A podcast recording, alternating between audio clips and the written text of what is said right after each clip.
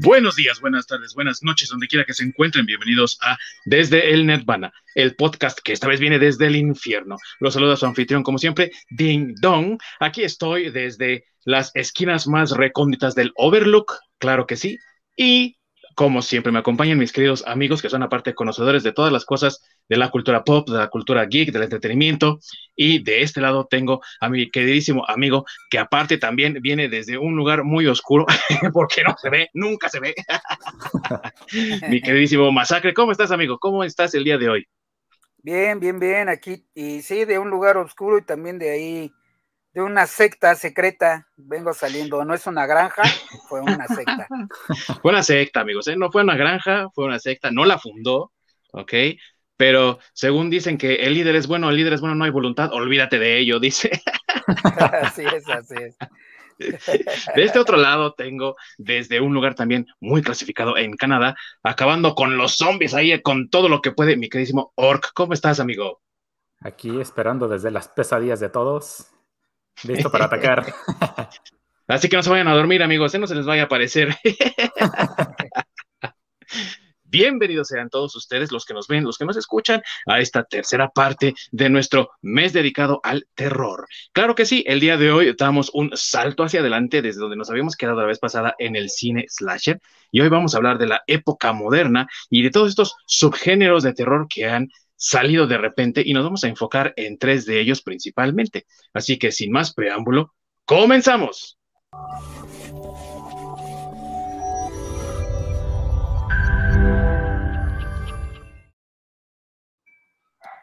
Como siempre, muchas gracias a mi queridísimo amigo Ork, que está ahí detrás de los controles, ayudándonos con estas introducciones y con todo lo que tiene que ver con la tecnología para que esto sea posible. Y así es, mis amigos, hoy vamos a hablar del cine de terror moderno. Hoy en día, el terror como género cinematográfico ha cambiado, pero bastante. Ha sido un cambio tremendo. Estamos hablando de cosas que ya en los 80 causaban miedo y hoy en día dejan a las productoras, bueno, pero si los espantaba esto y las audiencias, ¿Y qué es lo que pasa? Que las audiencias se quedan preguntando, ¿qué es lo que haremos? ¿Le ponemos más sangre? ¿Acaso tenemos que hablar de más demonios? ¿Tenemos que poseer muñecas? Oh, ya sé, hay que cambiarles el género para que se espanten, ¿no? y aparte se la, se pasen ahí gritando y lloriqueando, ¿no?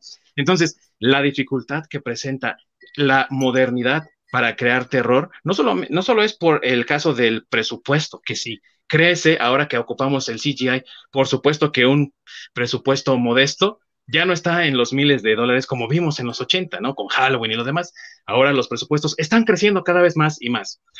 Pero otro problema es cómo espantamos a la audiencia. Con eso de que la gente hoy sale a la calle y nada más ve los precios de las cosas y se asusta, o si en el caso de nosotros que vivimos aquí en el hermoso México, cada esquina es un peligro, pues ya realmente una película de terror no te asusta tanto como la vida real y por ello es que se ha diversificado demasiado el género de terror en estos días y los subgéneros ahora son tan variados como pudieras encontrar a lo mejor variedad de productos en un supermercado y eso puedes hacer ahora con el cine de terror.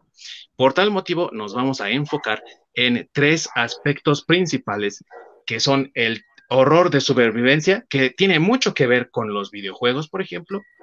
Nos vamos a enfocar en ese terror extraño de New Age, época moderna, en la cual ahora los monstruos no son lo que nos espantan, sino ciertas situaciones y cosas extrañas por ahí. Y vamos a hablar también de adaptaciones, remakes que crean este universo cinematográfico, que es otra, otra de las características del nuevo cine. Todo tiene que estar conectado, todo tiene que tener referencias, tiene que haber easter eggs. Gracias MCU por eso.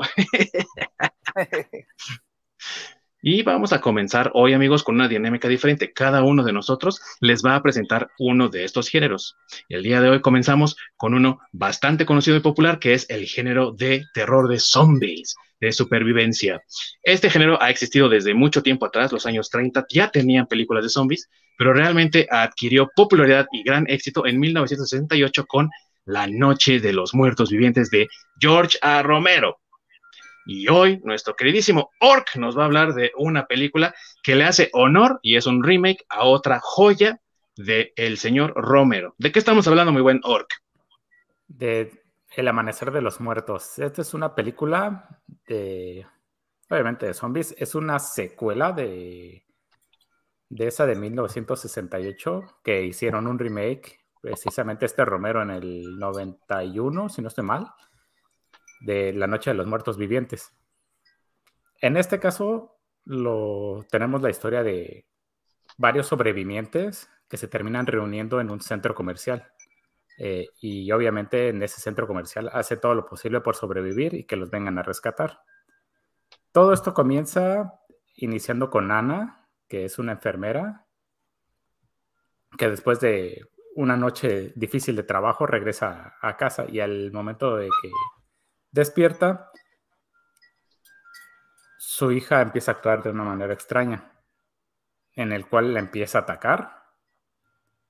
Su, esposo se atraviesa, entonces su hija ataca a su esposo y se lo empieza a comer. Por tanto, ella se espanta, no entiende qué es lo que está sucediendo y termina huyendo. Y al, momento que sale de su casa huyendo, ve como todo, se, todo es un caos, como todo, todo se está viniendo abajo, ¿no? Está es el apocalipsis como tal. Entonces, finalmente llega a este centro comercial. En el camino se va encontrando con otras personas. Llegan a este centro comercial donde, pues, a fin de cuentas, todos juntos intentan sobrevivir. ¿Cómo? Pues, obviamente, tomando suministros, eh, haciendo guaridas, eh, camas, todo lo que se puede dentro del centro comercial para convertirlo en no solo una vivienda, sino una fortaleza. Después de todos los sucesos que, que pasan en el centro comercial, obviamente siempre tiene que haber infectados porque entre gente torpe y porque tiene que haberlo. Y arrogante y estúpida. Porque siempre tiene que haber un tarado, entonces empiezan a haber contagios dentro y nos presentan este, este como twist o ese pequeño detalle de que nace un bebé zombie de esta pareja donde la madre muere y aún muerta, digamos que el, virus o la zombificación pasa al, al, hijo. Entonces a la hora de que nace el hijo, nace como zombie. E, es un detalle curioso que nos muestra la película. La verdad me saca de onda, no sé cómo, cómo tomarlo. eso, del bebé zombie sí, está como, como extraño. Para que después de todos estos sucesos, entonces se armen de valor los, los sobrevivientes y salgan, ahora sí que a, evitar y a huir de, todo este apocalipsis, ¿no? Que la mejor idea que a ellos se les ocurrió es, pues vámonos a una isla desierta o, a otro lado en barco. A fin de cuentas, parece que los zombies no pueden nadar. Entonces sería como el lugar más seguro. Donde arman esta que, se ha hecho muchas veces, ¿no? Donde se arma este autobús de, de escuela. Sí.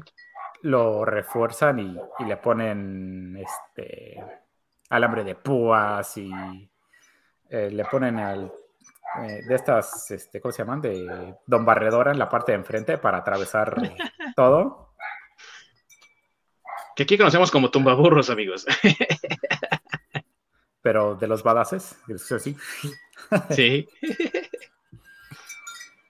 Entonces logran salir del centro comercial hasta llegar a justamente a la playa donde el douche del el tarado del, del grupo tenía las llaves de un yate o de un bote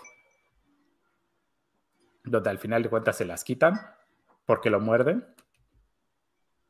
y terminan huyendo en el, barco. Y ahí es donde termina la película.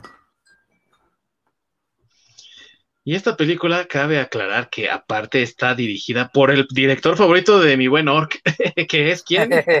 Son de las pocas cosas que él hace bien. El buen Zack Snyder. Sí. Y aparte escrita por basándose en el guion original de George Romero, del que hablamos hace rato, escribe James Gunn, de popularidad, de fama de Guardians of the Galaxy, ¿no? Y últimamente de Suicide Squad. Del Suicide Squad, exactamente. Sin embargo, ¿qué hay de interesante en esta nueva adaptación, amigos? ¿Y por qué esta película es importante mencionarla?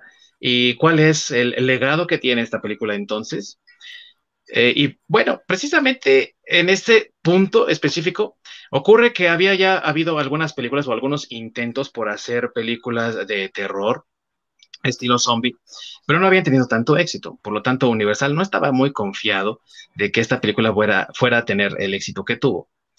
Sin embargo, agregó algo nuevo al género de zombies que es que los zombies pueden correr, amigos, porque antes los zombies eran nada más... Y ahora los zombies corren. Y pues obviamente no te vas a poder salvar si no eres ágil, si no eres veloz y si no eres astuto. Mi buen Masacre, ¿tú has visto esta película? Eh, sí, sí, también la vi. Este.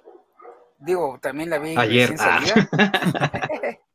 no, no, sí, ya tiene un rato que la vi, este, pero sí la vi también en el cine.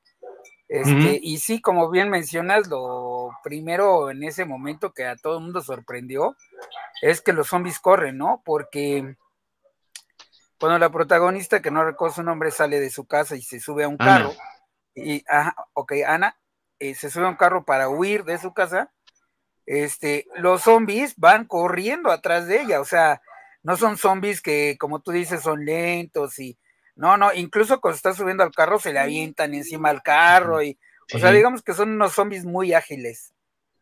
Sí, solo se salvó porque su esposo se distrajo con la vecina y ¡pum! se fue por ella. Engaño con la vecina.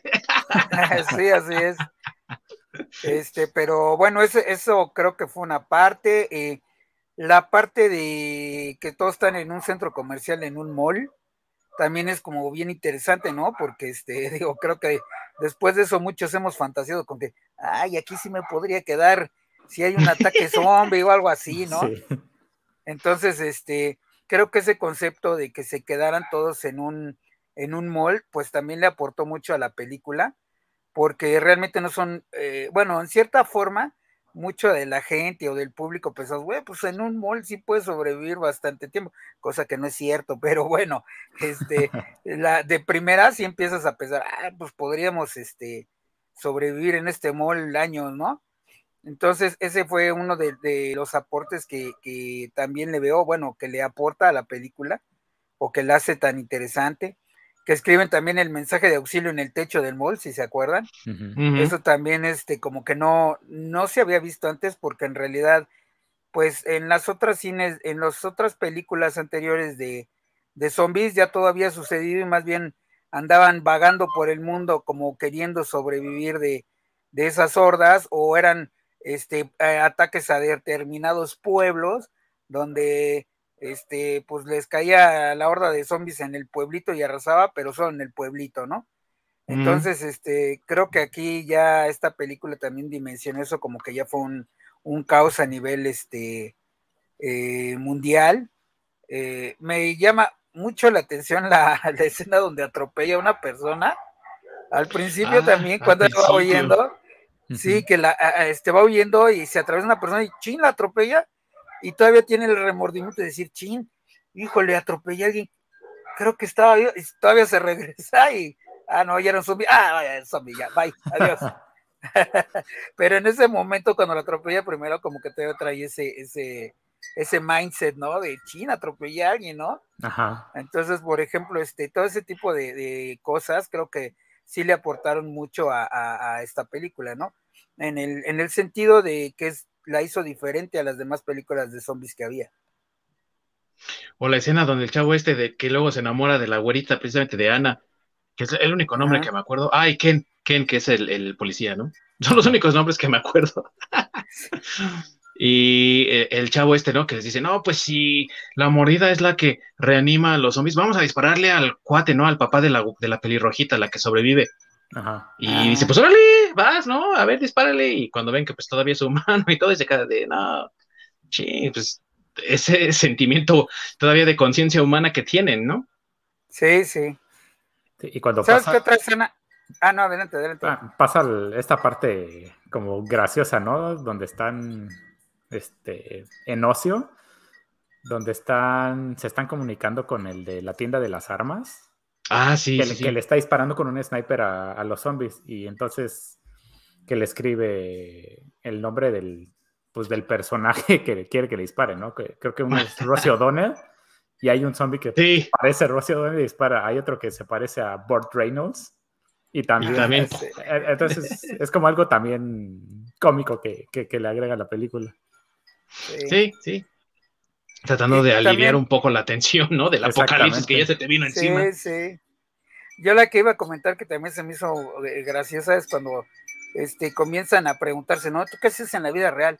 O bueno, ¿qué hacías antes de este apocalipsis zombie?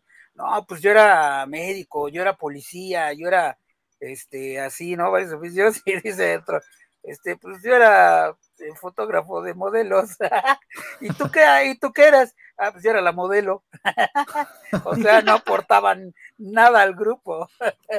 Sí, sí, exactamente, ¿no? Y, y también, pues muchos de ellos tienen que aprender a hacer otras cosas que no estaban acostumbrados a hacer para poder sobrevivir. Y esa es una de las partes que también como que aporta de esta nueva versión, ¿no? Eh, ¿Qué más, Orc? ¿Por qué esta película es tan representativa? ¿Por qué muchos que hablan de películas de zombie la mencionan como ese punto de partida para ellos de decir, es que de aquí nos agarramos para hacer esto, ¿no? O, por ejemplo, la gente detrás de The Walking Dead, una de las series más populares de zombies al momento, incluso todavía, ¿no? Que en 2010 decían, pues es que nos inspiramos mucho también en Dawn of the Dead, esa película del 2004. ¿Qué es lo que tiene entonces esta película que hace que la gente regrese a ella? Es justamente ese boom que le da el- este nuevo resurgimiento a los zombies y los pone otra vez de moda. Ujú. más bien los catapulta a que sea como una tendencia. Porque después de esta película empezaron a hacer ya más variantes de películas de zombies. Lo que tiene esta es de que no solo le escribió James Gunn, sino George Romero estuvo muy involucrado en ella. Por eso tiene estos elementos que, que lo mantienen muy fiel a su propia obra. Básicamente todas las películas que él, que Romero eh, dirigió, la de Dawn of the Living Dead del, del 68 y Dawn of the Dead de, del Ujú. 1978, que cuando se hicieron los remakes, el mismo Romero estuvo involucrado dentro de esos remakes, precisamente para que no, pues, destrozaran su obra, ¿no? Sí, Entonces, la, la manera de cómo Romero trabaja los zombies, a, mí en lo, en, en lo particular se me hace excelente, que por eso mismo es él considerado como el padre de los zombies, que justamente le da a los zombies ciertas características que los empiezan a sacar de los zombies ordinarios que había. y que les da esta característica de, de asesinos, depredadores, destructivos. De hecho, en las películas de Romero, me parece, es la primera vez que vemos cómo destrozan los cuerpos y salen las tripas y todo eso, ¿no? Yo recuerdo haber visto la del 78, eh, pero yo vi la de la versión del director, que después ya salió mucho tiempo después, ¿no? Yo ni de cerca vi la original, pero vi la, la edición del director y me acuerdo de una escena que como me gusta, porque aparte es muy bien homenajeada por Shaun of the Dead, ¿no? O el desesperar Ajá. de los muertos, cuando agarran Sí, a, sí. Al, a este, el- al enemigo de Sean, precisamente, bueno, no es enemigo, ¿no? Pero el que anda ahí coqueteando con su novia, la Liz, que es este. Daphs, ¿no? Su rival, sí. Agarran al Daphs y lo abren aquí así, ¿no? ¡Ay! Se lo comen, igual que en, en la original del 78, ¿no? Entonces, creo que eso también de los originales es muy rescatable y esta película lo lleva como todavía a un extremo mayor, ¿no? Porque ya los ves salvajes así corriendo como locos, no ves tanto desmembramiento realmente, pero sí te, o sea, no, te deja la imaginación. Si los ves correr de esa manera, son capaces de despedazarte, pero de una sola vuelta, ¿eh? O sea, ¿a poco no? No, y corren más y- que yo, a mí sí me alcanzan. Sí, totalmente, ¿no? Ay, vienen, Porque no solo corren, no se cansan. No se cansan. Ah, sí, exacto, sí, sí. sí. Exactamente, no se cansan, ¿no? Entonces, pues ya ahí quedaste, amigo, ahí quedaste.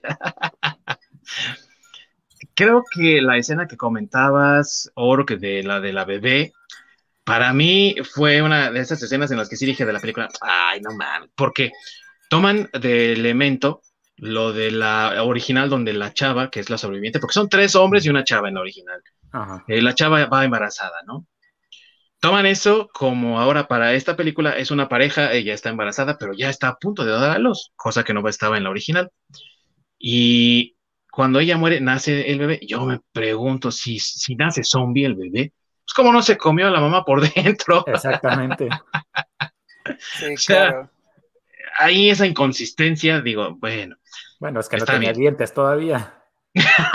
bueno, a lo mejor nada más chupaba la carnita, sino, pero, pero bueno, de lo demás, pienso que es muy rescatable también el hecho de que tiene más elementos de acción que hace a la película también una película de acción con un montón de riflazos, balazos y gente corriendo por todos lados por su vida, pero aparte experimentados o volviéndose experimentados.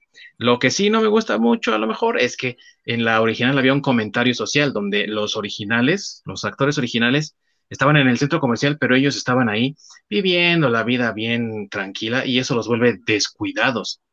Y entonces por eso empiezan a tener fallas. Cuando llegan ya los bikers, ¿no? Y abren las puertas y entran todos los zombies detrás de los bikers, ya adiós, ahí fueron ustedes, porque vienen los zombies por ustedes y ustedes bien tranquilos aquí como si nada, viviendo la vida fácil, y es algo que no se ve en la película, ¿no? O sea, la voracidad del consumismo del original en esta nueva película no lo vemos.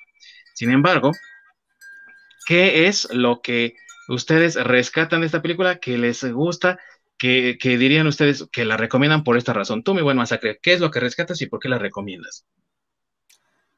Eh, pues yo, yo lo rescatable creo que ya lo mencionamos, eh, que es que los zombies eh, corren, que vemos unos zombies más ágiles, porque digo, contrario a lo que vemos como mencionaste Walking Dead, que aquí ahí los zombies sigue siendo como el zombie tradicional, por decirlo de alguna manera.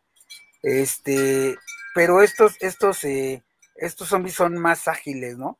Entonces, eh, eso te causa un poco más de presión, porque ya no solo es peligroso que te ataquen en números, ¿no? Sino que uno solo, pues sí te puede dar en la, en la torre y no es tan fácil acabarlos. Eh, digo, cuando ellos, cuando los zombies están en, en un frenesí, entonces eso yo creo que sí le aporta un sentido de, pues sí, un poco de terror a la, la película, ¿no? De que, pues sabes que no son tan lentos como en Walking Dead que con un picayelo los matan, ¿no? O sea, aquí sí, o sea, aquí sí tienes un picayelo y pues suerte a ver si cuántos te llevas antes de que te agarren entre todos. Entonces, eh, yo, creo que esa parte eh, sí es como el inicio, en cierta forma, aunque no es oficial, pero sí como eh, a lo que llaman ahora el terror de supervivencia, que es de lo que estamos hablando, ¿no?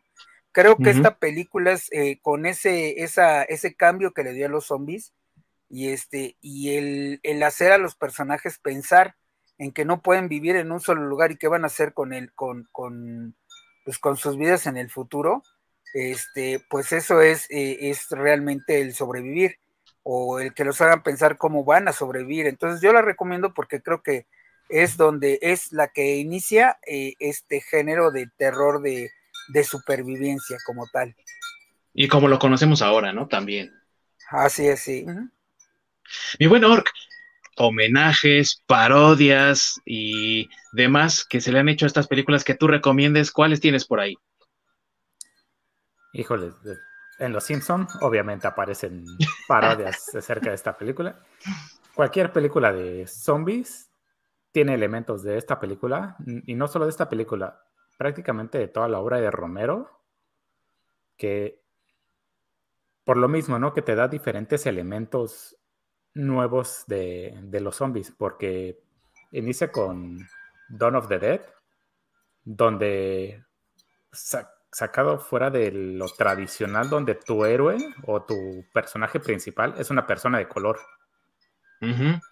Ya no es la gente blanca como normalmente resultaba ser, ¿no?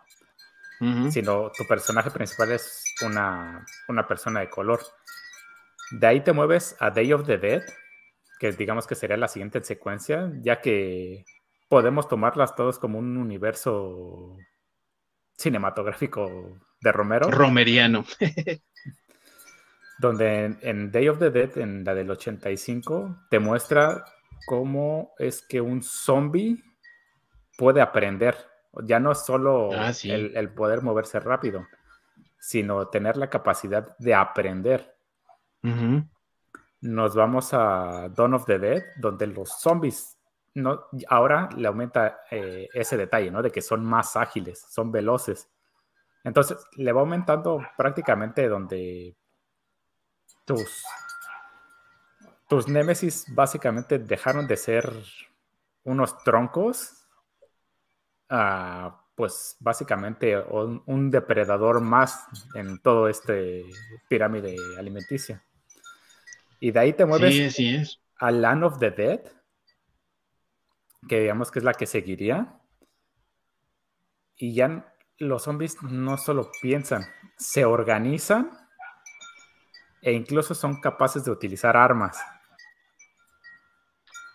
entonces, todo, este universo, si te gustan los zombies, tienes que ver películas de Romero. Esencialmente. Te, tienes que hacer fan de, de George Romero. Totalmente, sus películas son de una calidad increíble y aquí sí se siente como si fueran eh, los personajes de un videojuego, ¿no? Y al siguiente nivel ya tu voz ya está más difícil, carnal. Entonces, eh, si no tienes las habilidades, ahí te quedaste, ¿eh? ahí ya no vas a pasar. Y no va a haber alguien que, ah, me lo pasas, compadre, porque no va a haber nadie. tú, mi buen masacre, ¿cuáles de esos homenajes, parodias, otras películas inspiradas en que ha habido después de esa, tú recomiendas? Híjole, pues una ya la dijiste, que es Shaun of the Dead. Creo que esa es una joya que, muy poca gente este, eh, disfruta. Eh, digo, es un humor negro, pero muy, muy, muy sabroso. Este, me acuerdo mucho de una escena que me hizo reír muchísimo es cuando salen del pop y piensan que el zombie es un borracho y se ponen a cantar.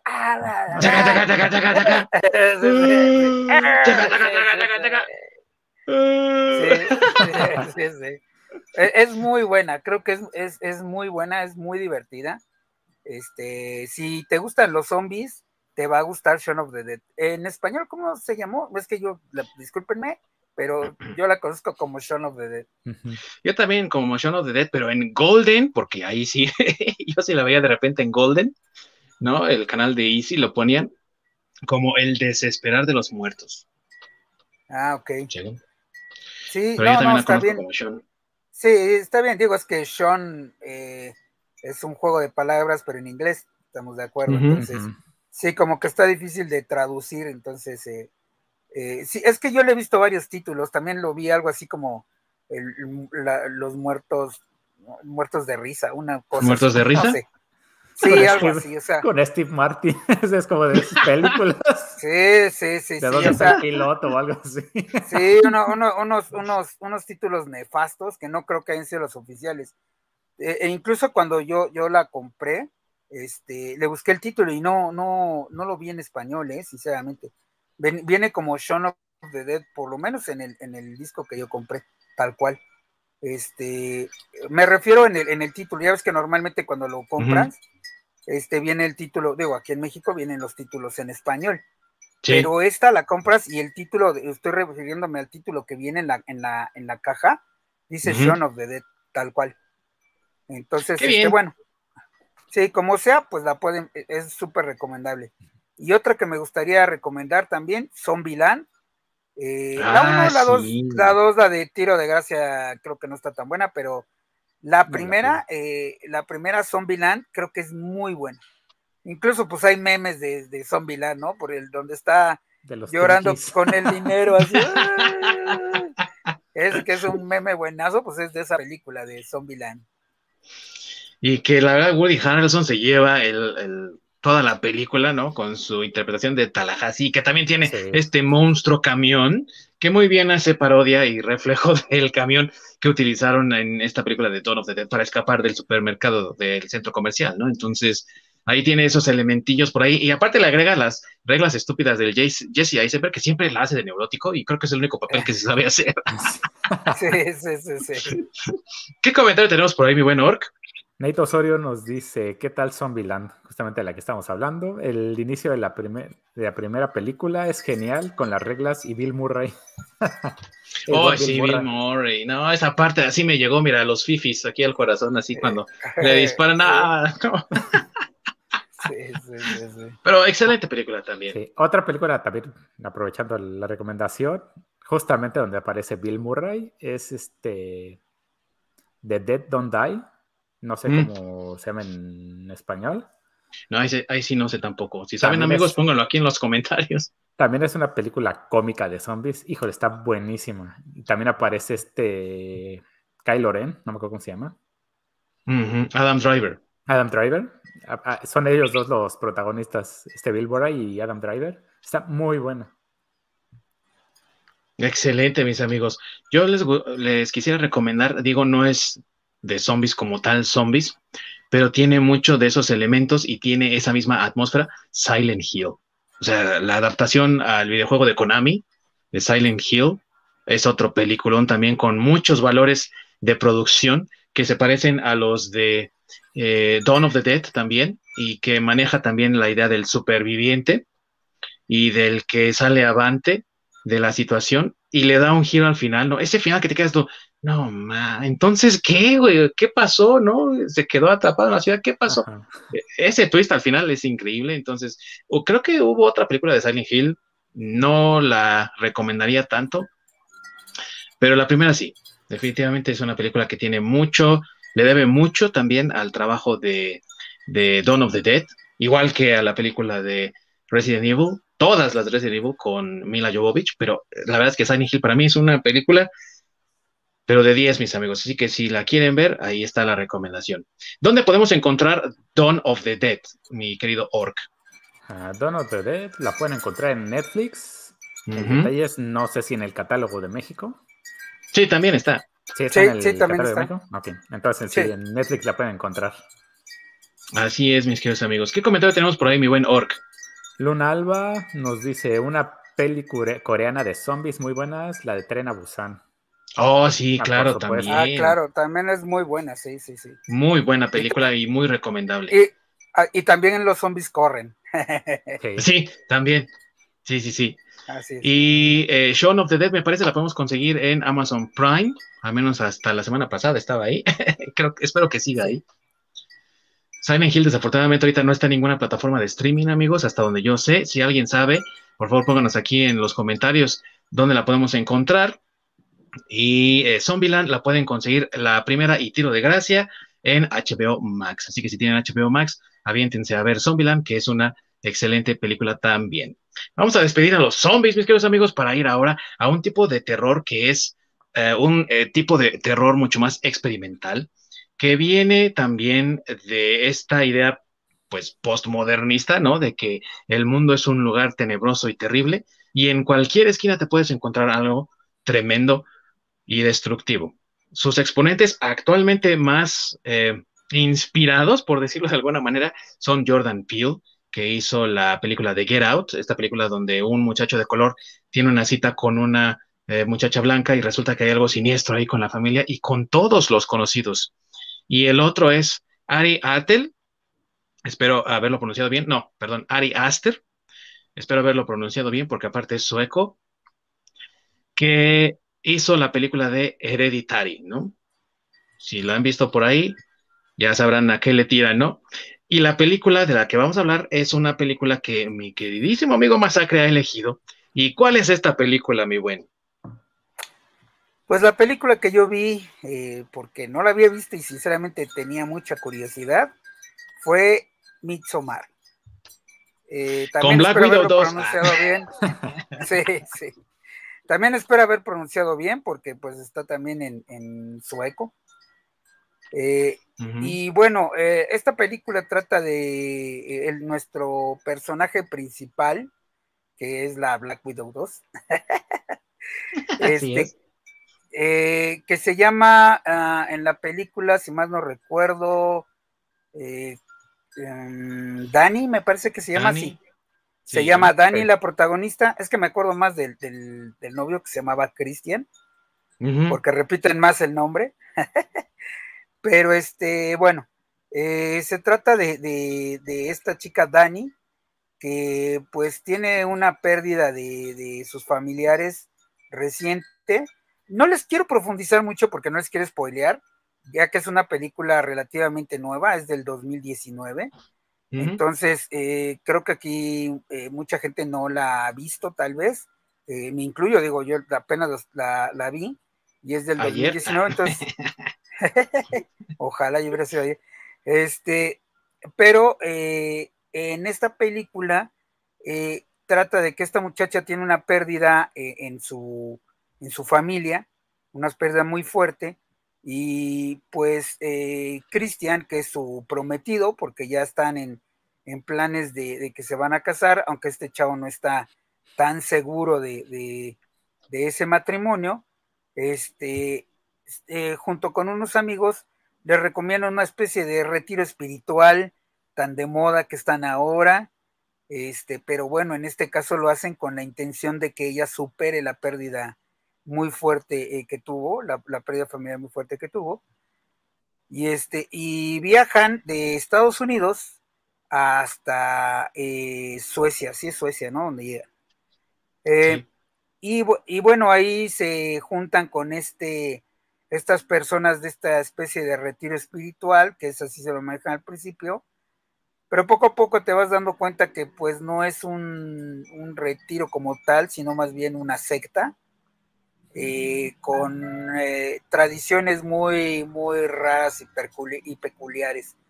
Este, creo que el 80% de la película eh, se trata de crearte este ambiente de, irte introduciendo en, esto de, la secta y esas cosas este, raras para realmente terminar ya con lo que vendría siendo pues eh, no sé, el, terror, miren, creo que eh, por ahí leí que le llaman terror elevado, este tipo de, cine, no sé por qué, desconozco por qué le están dando esa, esa, ese nombre, este, pero en mi opinión, creo que no es un terror tanto, o sea, si te gusta el gore y, y todo este tipo de cosas, no sé si te vaya a gustar eh, el terror eh, que están manejando este tipo de terror elevado.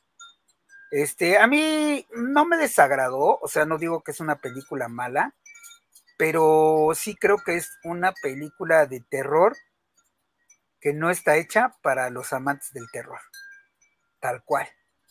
O sea, ¿por qué? Porque no tiene, eh, es, por ejemplo, no tiene ese, ese, ese, ese elemento sobrenatural, por ejemplo, no lo tiene. Eh, no tiene tampoco ese elemento gore. Digamos que tal vez lo tenga, pero muy, muy, muy, muy, muy, muy poco. O sea, no, no como una película este gore así, pues gore, gore, lo que llamamos gore, ¿no? Eh, entonces, eh, no tiene tampoco tanto suspenso terrorífico, no lo tiene. Entonces, eh, digo, es, una mezcla como de otra cosa, como, como bien lo mencionábamos ahorita, como un, nuevo terror experimental.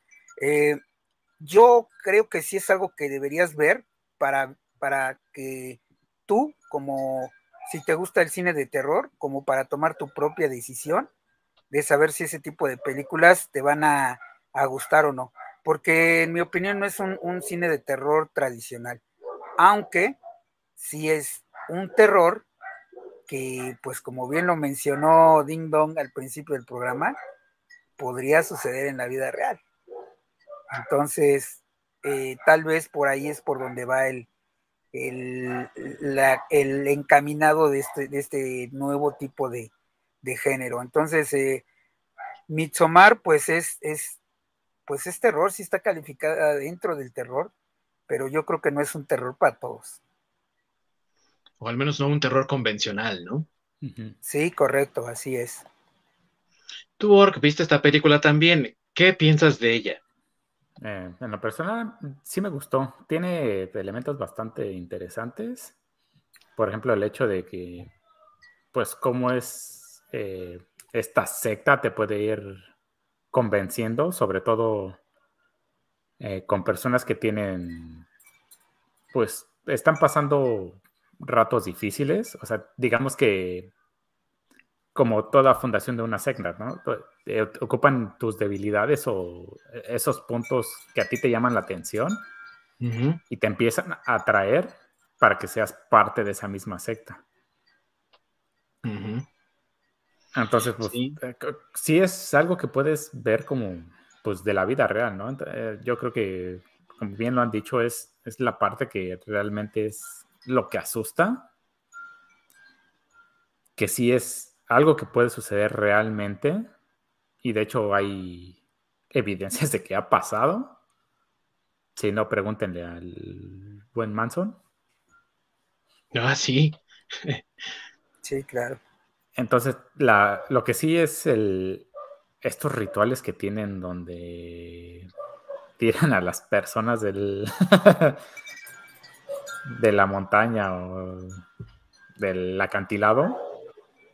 Sí, es como muy sacado de onda, ¿no? El, el que sobre todo que parece que lo hacen voluntariamente.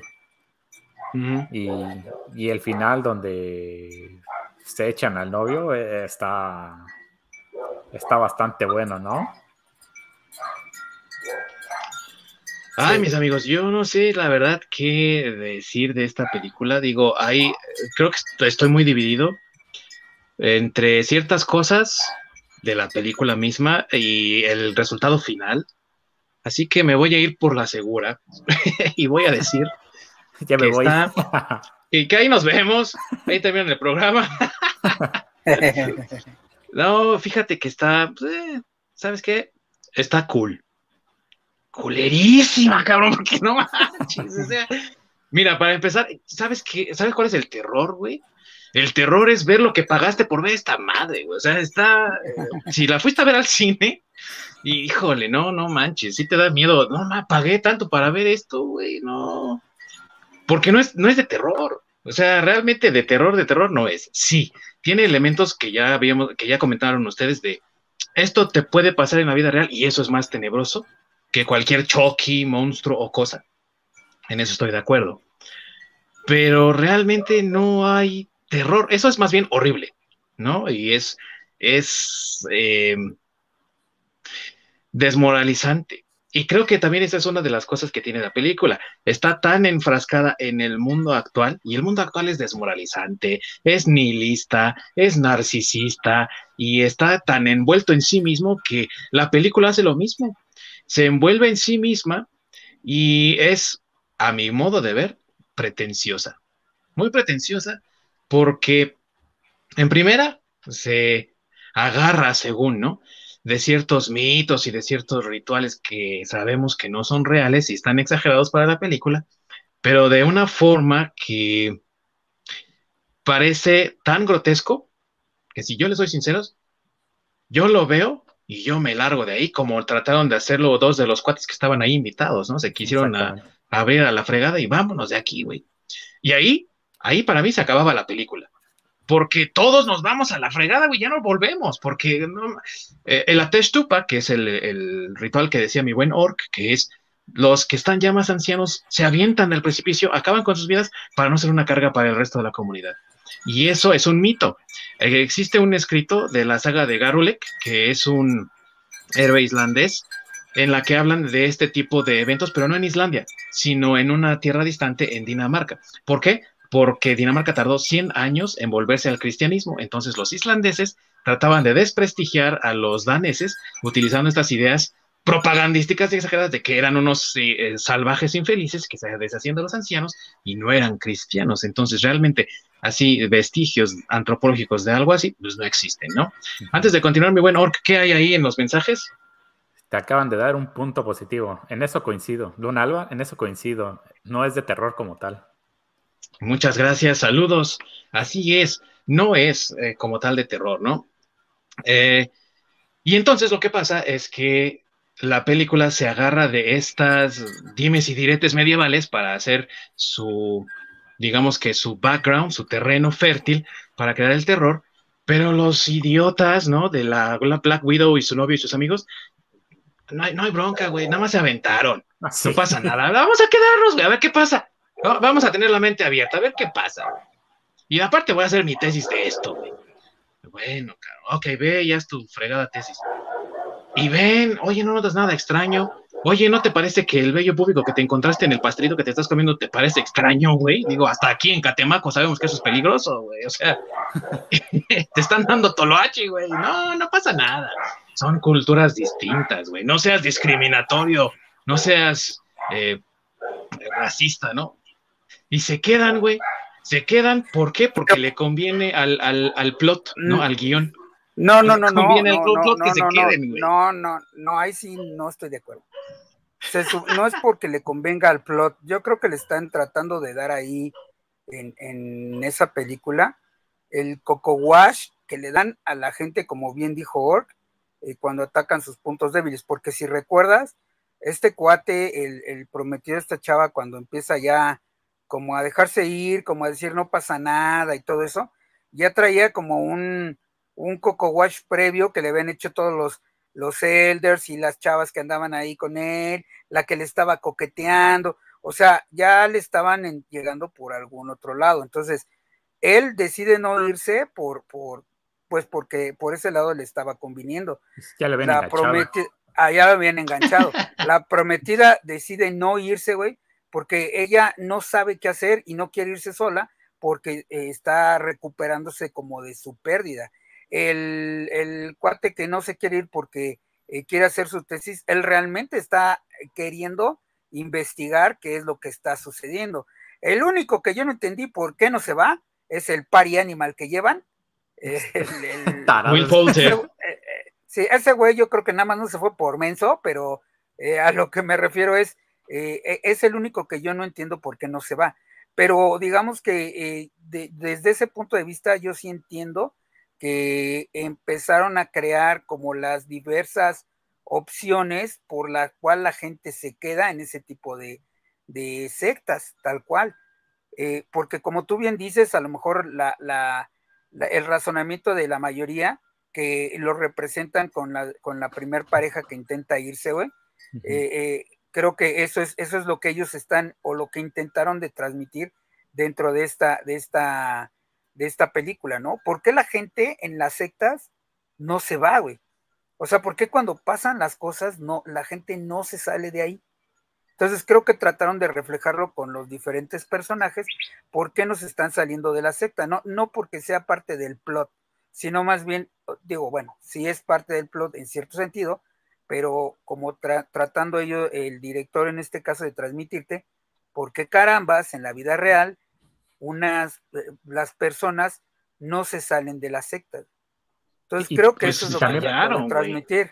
Y también porque acceden a suicidarse, ¿no? Sobre todo en, las sectas, ¿no? Como es que tú en tu razonamiento dices, o sea, toma arsénico y dices, no, estás estúpido, o sea, tómatelo tú, güey. Pero a estas personas, la manera en cómo les lavan el cerebro, que, que llegan a ese punto de, pues sí, está en lo correcto, ¿no? Debo tomar esto para ascender o para trascender o pues para volverme una papa. Yo creo que no fallaron. Yo, yo por eso es lo que comenté al principio. Yo creo que es una película que tienes que ver. O sea, tienes que ver como fanático del terror porque este eh, eh, tienes que tomar tu decisión. A lo mejor no te, no te gusta como a Tiddington, porque estás acostumbrado a otro tipo de, cine de terror, eh, y a lo mejor hay gente que sí le gusta, porque a lo mejor ellos, eh, su sentido del terror, pues va más también por ese lado, ¿no? De que son cosas horribles que pueden pasar en la vida real, y a lo mejor le tienen más miedo a algo que puede ser real a algo que tiene ese tinte sobrenatural. ¿Qué tenemos ahí, Ork? David Massa nos dice, todos los que intentaron ir, se los echaron. Hay algunos que regresaron en forma de piel nada más. sí. Y otro que andaba por ahí colgado respirando eh, así con los pulmones de fuera, ¿no? Ah, eso es, eso es algo muy bueno porque es, este, bueno, digo, si te gusta la historia, creo que es la, forma la mejor forma gráfica que he visto de una representación de un águila de sangre. Sí, eso sí, eso sí. Pero mira, yo pienso, y esto que quede claro, queridos amigos que nos ven, que nos escuchan, es solo mi opinión y lo que yo pienso, por eso comencé así mi enunciado. Yo pienso que fracasa miserablemente por una razón importante. Porque cuando llegan, es un festival de nueve días. De hecho, el nueve está por todos lados, ¿no? Si tú lo, si tú lo buscas, el nueve está ahí por todos lados. Pero si, si te das cuenta, llegan en el, eh, llegan y es un festival de nueve días. Al segundo día pasa a Teshtupa, que es cuando se quieren largar los otros dos. Y no empieza la morra a querer ligarse al novio, sino hasta la noche de Ateshtupa, o sea, en el día 2. Entonces, si está tan metido ya el cuate porque le lavaron la cabeza y que se quiere echar a la morrita, ahí ya falló la continuidad, porque entonces ya no va en, ese, en esa secuencia, número uno. Y número dos, porque en el momento en el que te muestran este evento grotesco, pasando muy al principio de la película, no ha tenido suficiente tiempo para construir este coco wash del que estamos hablando. ¿Cómo se hace? Desde mi opinión, obviamente, eh, un coco wash bien establecido, lo vas trabajando desde un comienzo. A lo mejor si el cuate este que los llevó les va lavando el cerebro desde antes, pero no les dice nada, es todo muy secreto, todo muy oculto. Y una de las cosas que me parece muy interesante de los Simpsons es que también le hacen parodias a este tipo de, eventos como las sectas, ¿no? Eh, del pare de sufrir y todo eso, con lo del líder, ¿no? los movimentarios. ¿Y qué pasa ahí, no? Y bueno, están tratando de convencer a Homero y no pueden y no pueden. Y le buscan hasta que sale, na, na, na, na, na, na, na, líder. Entonces ya dices tú, ok, ya, ya lo agarraron. Pero aquí no hay un punto en el que dicen, ya agarraron al, al cuate, por eso se quiere quedar y la chava se tiene que quedar a fuerza porque todos se quedaron.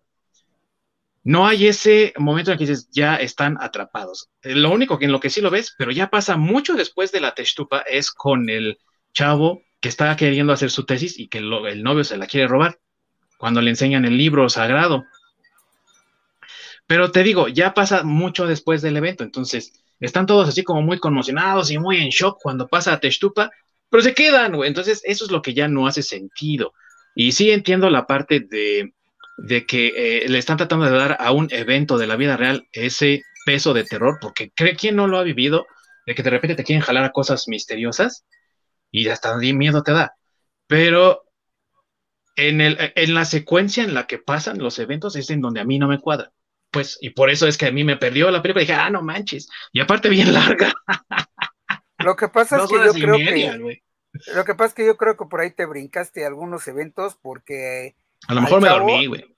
A lo mejor sí, porque al chavo lo tratan, lo, lo, más bien lo enganchan desde el momento cuando están bailando, que es antes de la, de la testupa, que pasan agarradas de la mano y la chava esta le da, le da un patadón. patadilla, exacto, para que la empiece a buscar. Y él, si te acuerdas, ahí dice, este, oye, nos podemos parar a bailar, porque desde ahí como que ya lo están jalando.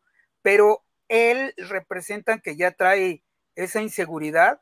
Si recuerdas, desde que está con los amigos en Estados Unidos, y le están diciendo, ya te vas a casar, güey, y él dice, no, pues es que no sé si casarme, y los otros dos dicen, ah, pues es que no te cases, y, o sea, desde ahí él ya llega con esa inseguridad de que no está seguro de estar eh, o compartir el resto de su vida con esta chava. De hecho, este güey va por, en cierta forma, por apoyar a, su novia con la pérdida que tuvo, pero realmente, digamos que si eso no hubiera pasado, pues a lo mejor no hubieran ido, ¿no? No, no habría, no habría película pero digamos que desde ese momento eh, te están planteando que, como, y repito, como bien dijo Ork, o sea, atacan las partes débiles de, de, las personas para que se queden en la secta. Además, acuérdate que desde que llegan, desde el día uno, les empiezan a dar este, drogas y cosas raras como para, como para tenerlos, este, eh, pues en cierta forma dopados y, el que más le entra a esas cosas, pues es precisamente el, novio, porque no sabe decir que no, güey.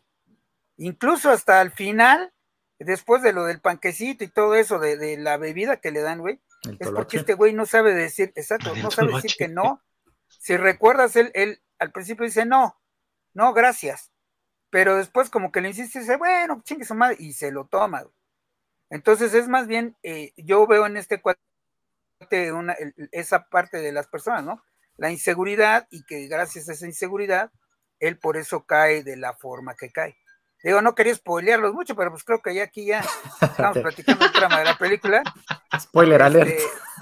Este, sí, sí. Creo que es un poco tarde para mencionarlo, pero este, pues sí, ¿no? Yo, yo esa es la parte que, veo.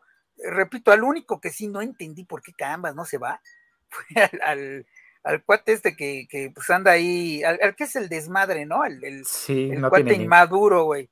Exacto. El que ahora va a ser Adam Warlock, güey. Exactamente. El, que ahora va a ser Adam Warlock.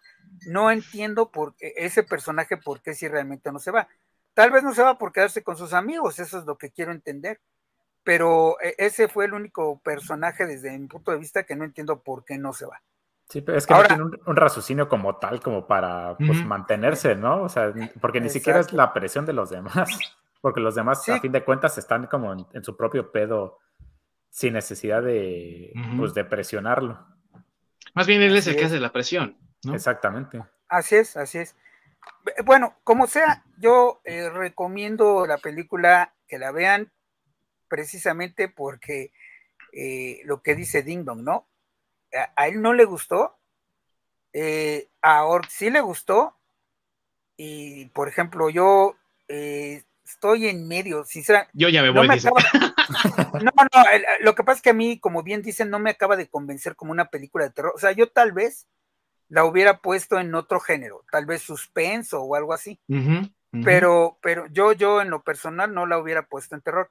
Pero no se me hace una película mala. Se me hace una película tal vez, y pensándolo ahorita, eh, se me haría tal vez una película mala si la si pensara que es exclusivamente terror pero no, creo que no va por ahí. Además, eh, vuelvo a lo mismo, creo que ahorita, ahorita es como que la nueva tendencia o el nuevo género de, del terror, ¿no? Más bien sería como un terror, eh, pues, sectario, porque también la película anterior de este mismo director, que es Hereditary, te habla de una secta.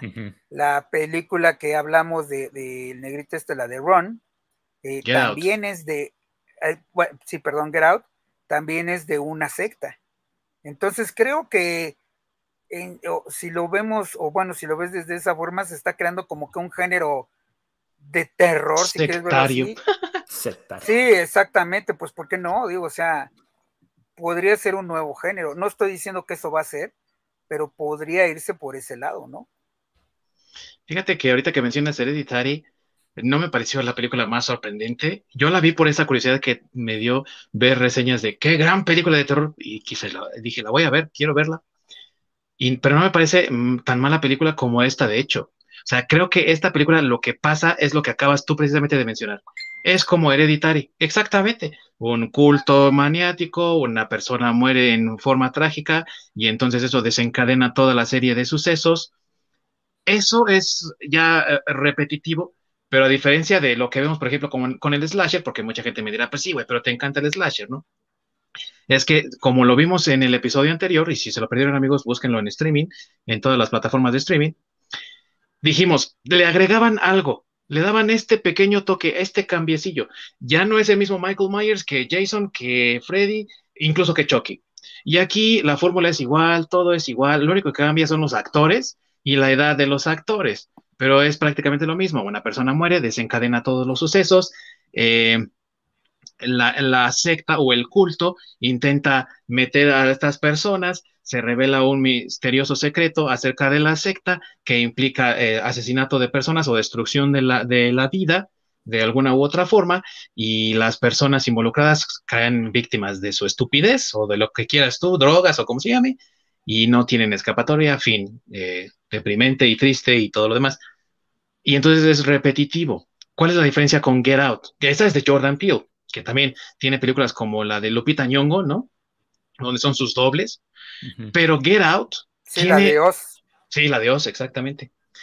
En la de Get Out tiene como otra cosa, es otro, otro elemento diferente. Por ejemplo, sobreviven personas al final, no es tan trágico el final, tiene otro twist la revelación, la secta funciona de forma diferente porque es una, no es una comunidad cerrada como esta, sino que es una serie de vecinos como los que te encontrarías ahorita en tu casa y todo eso, tiene elementos diferentes. Entonces creo que Get Out tiene mucho más que ofrecer que Midsommar en ese caso, ¿no? Pero eso es mi opinión, obviamente, ¿no?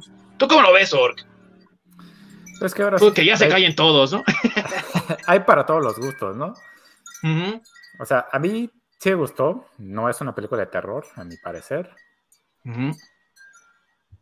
Pero digo que sí aporta como este tipo de, de cosas, pues un poquito, eh, pues que sí, que sí le, puedes dar ese tipo de, de compararlo con la realidad. Eh, me gusta el detalle de que lo hagan en, pues, en una tierra lejana, sobre todo para nosotros. Obviamente, si eres seco, te iban a decir, Ay, aquí no pasa nada en la casa de mis vecinos. Pero para, no, para nosotros, por ejemplo, que son lugares que no conocemos, pues por, en, mi caso, por ejemplo, sí se la compras, ¿no? De que sea, sí existan lugares así. Sí, aparte de que en Suecia sí seguramente hay señal de internet por todos lados, güey, no como aquí que es territorio Telcel, pero menos en el cerro del Chiquihuite, ¿no? O algo así. ¿Qué tenemos por ahí, mi buen Orc? Nate Osorio nos dice, hay una buena película de Human Centipede, de, Human Centipede, donde sí es bastante retorcida, pero ese es como mm. género erizo o algo así, porque es, como otro pedo. ¿Y de cuál estamos hablando? ¿Y de cuál estamos hablando? ¿De la 1 o de la 2? Porque en mi opinión está más enferma la 2, güey. Pues ni la 1, ni la 2, ni la 3. Yo creo que es más como ¿Hay tres? grotesco. Sí, hay 3. Ah, sí, hay una 3, sí. Sería como más, más, grotesco que terror. Sí, es que yo, yo, pienso, yo, pienso, que eso estaría un poco más hacia el gore, ¿no? Es que no sé. Esa también es una de las películas que están como en medio. Eh, mire, yo, yo vuelvo a lo mismo. Yo, yo creo que, esta película de Midsommar, y bueno, no solo esta, también, como ya mencionaste, Hereditary, Ron, este, Oz, Get Out, todas esas películas, este, creo que, digo, bueno, no entiendo por qué están dentro del terror, o a lo mejor a, la, mentalidad anglo es este, muy terrorífico, eso no lo sé pero este, eh, todas esas películas, eh, yo creo que sí, sí son buenas películas para ver. Sin embargo, no, mismo, yo, yo en lo personal no las metería dentro del género de terror. Yo. y entonces de estas películas, amigo, de este tipo de, terror, ¿cuál recomendarías tú? Aunque sabemos que no es terror como tal para ti. ¿Cuál recomendarías aparte de, de Midsommar que viste? ¿Cuál recomendarías? Red State. Red State. Ok. Red State, esa es una muy buena película de sectas.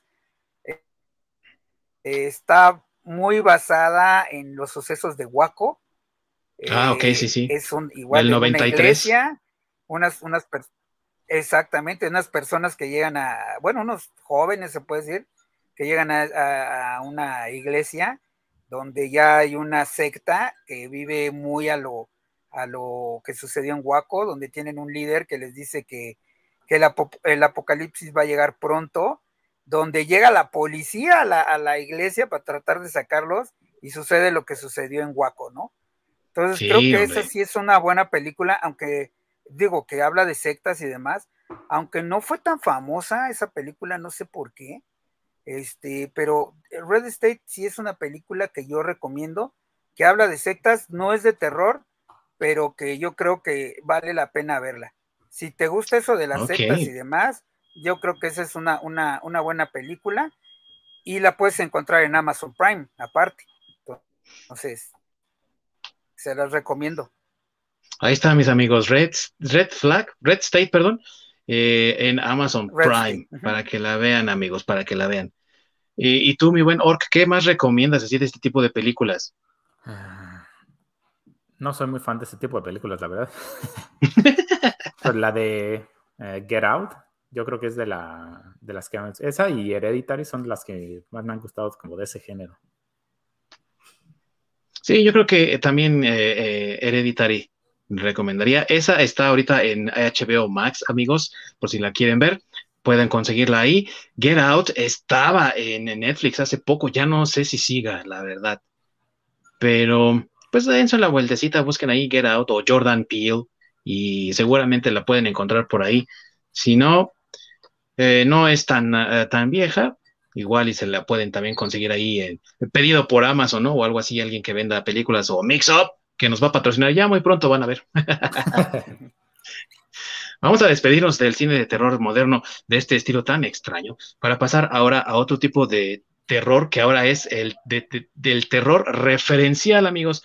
Sí, Dawn of the Dead, de la que habló mi, querido amigo Ork, tiene un montón de referencias, un montón de easter eggs y de relación con la película original del 78, eso sí es cierto, pero el cine referencial hoy en día son todas esas adaptaciones de películas que tenemos de las novelas de Stephen King, por ejemplo, estas películas que crean un universo compartido, como las películas de Insidious y las películas del Conjuro, y todo este tipo de conexiones que hay y precisamente de este tipo de terror, vamos a hablar ahora de la película Doctor Sleep, que también salió en el 2019, que está dirigida por este señor, eh, ¿cómo se llama? Mike, eh, Mike Flanagan, que también eh, habló de, Haunted Hill, de Haunted House, varias películas de ese estilo y que también adaptó otra película, digo, otra novela de Stephen King para Netflix que, que es Out's Game, ¿no?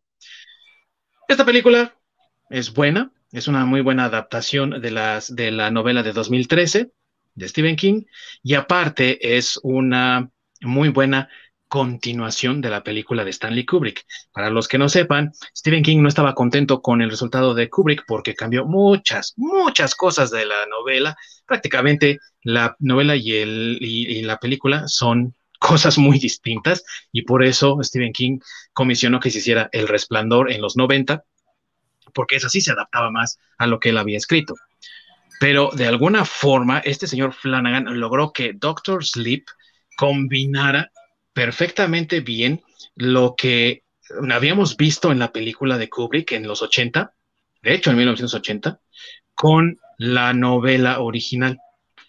Sí tiene algunos cambios, por supuesto, pero es una mucho mejor adaptación que otras tantas películas de Stephen King y que coincidentemente apareció en el 2019 junto con otra adaptación también del autor que es Cementerio de Mascotas. Y si recuerdo bien, la segunda parte de la segunda del remake, ¿no? Del de este, digo del de esto, digo del eso, ¿verdad?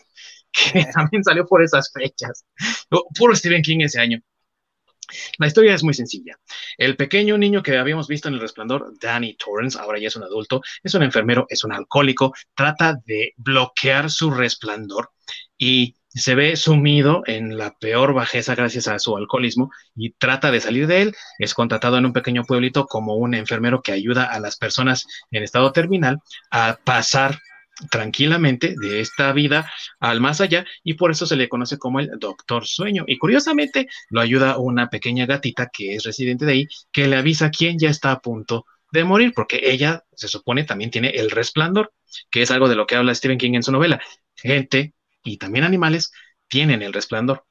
Al mismo tiempo existe una secta también para variar, un grupo de personas que no tienen precisamente un resplandor, o no todos ellos, pero que se alimentan de él y lo llaman este vapor en la película. Y el, nombre de esta secta es el nudo verdadero, cuyo líder es Rose Tejat, o en español Rose la Chistera, quien está buscando una fuente del resplandor para poder alimentar a toda su secta y poder sobrevivir porque se está acabando el resplandor en el mundo. Y encuentran una pequeña niña llamada Abra, que tiene el más poderoso resplandor y la tratan de cazar. Entonces ella, al descubrir que existe esta secta a través de sueños astrales donde ve a estas personas asesinando a los que traen el resplandor, recurre a Dan Torrance para que la pueda ayudar a sobrevivir a estos macabros. Tiene muchos cambios, amigos, porque por principio de cuentas, Abra, la niña, es en realidad la sobrina o media sobrina de Dan Torrance, ya que su papá tuvo ahí un amorío con una mujer que tuvo a la mamá de la niña y luego a la niña, ¿no? Eh, pero existe la referencia ahí en la película, le llama el tío Dan, ¿no? Para tener esa conexión. Otros cambios también que incluyen eh, la relación que tiene, por ejemplo, Rose con una de las seguidoras más recientes, en el grupo, que es Andy, que ella como que convence a la gente de, hacer cosas con su resplandor o con su poder. En realidad en la novela tienen una relación más bien amorosa y aquí son alumna y maestra y no se, no se explora con tanta definición. Sin embargo, los cambios que se le hicieron a la película para poder unirse mejor al resplandor le dieron ese toque a la película de terror referencial, donde sí, tienes que ver la película del resplandor para entender muchos de los detalles, pero no es una obligación verla. Es como un plus, es un agregado. Y este tipo de terror lo que hace es tratar de jugar con precisamente tus recuerdos, esas referencias que habías visto anteriormente, eso que recordabas de la película anterior, esa cara siniestra de Jack Nicholson cuando le pega a la, a la puerta con el H y dice, aquí está Johnny. Todo eso, que lo recuerdes tú que lo revivas y que eso te genere ese terror y ese miedo. Algo que también hacen películas, como ya lo había mencionado, Insidious o el, el ¿cómo se llamaba? El, La Noche del Demonio, ¿no? En español. El Conjuro, Annabelle, que todas están interconectadas y entonces la referencia que ves en una después va a ser relevante para otra y entonces cuando recuerdas que habías visto a este pequeño personaje, este detallito, te genera ese miedo y ese recuerdo de, ah, esto se va a poner loco y se va a poner interesante. La diferencia entre algo como Doctor Sleep eh, y el conjuro es que el conjuro es más bien como un scare jump, ¿no? Donde la música es intensa y de repente sale algo y tú brincas como loco, botas las palomitas porque te dio miedo. Y en el caso de Doctor Sleep, el miedo es más bien psicológico, porque igual que lo que pasa con Midsommar y con otras, eh, otras eh, películas del estilo, las sectas pueden existir. la gente desaparece todo el tiempo. A los niños los secuestran todo el tiempo. Pero que en este caso sea para beneficios nefarios de esta índole, es algo que mantiene a muchas personas al borde de sus asientos, así esperando a ver a qué hora pasa algo siniestro en la vida también. Ese es el, el, agregado y ese es el detalle de Doctor Sleep, en este caso, de este tipo de terror. Mis queridos amigos, ¿ustedes han visto esta película? ¿Tú, mi buen Masacre, la has visto? Eh, sí, sí la vi, de hecho la vi hace poco porque no la vi en el cine, este, la vi en, Amazon, no, perdón, en HBO Max creo que es donde está. Sí, ahí está, amigos, si la quieren ver. Ah, así es, este, ahí fue donde yo la vi. Eh, sí me gustó, pero otra vez, yo creo que tampoco la pondría en, terror, eh, porque sí, o sea, es que, es que realmente creo que yo pienso que ahorita el terror, como bien mencionamos al principio de, del programa, está pasando por una evolución. Yo no creo que sea una crisis, yo creo que es una evolución y dentro de esta evolución pues están saliendo muchos, este, pues muchas formas o muchas ideas de cómo asustar a la gente porque ya nadie se asusta. Entonces, este, a mí me parece igual una, una buena película, pero de nuevo, yo no la pondría en terror.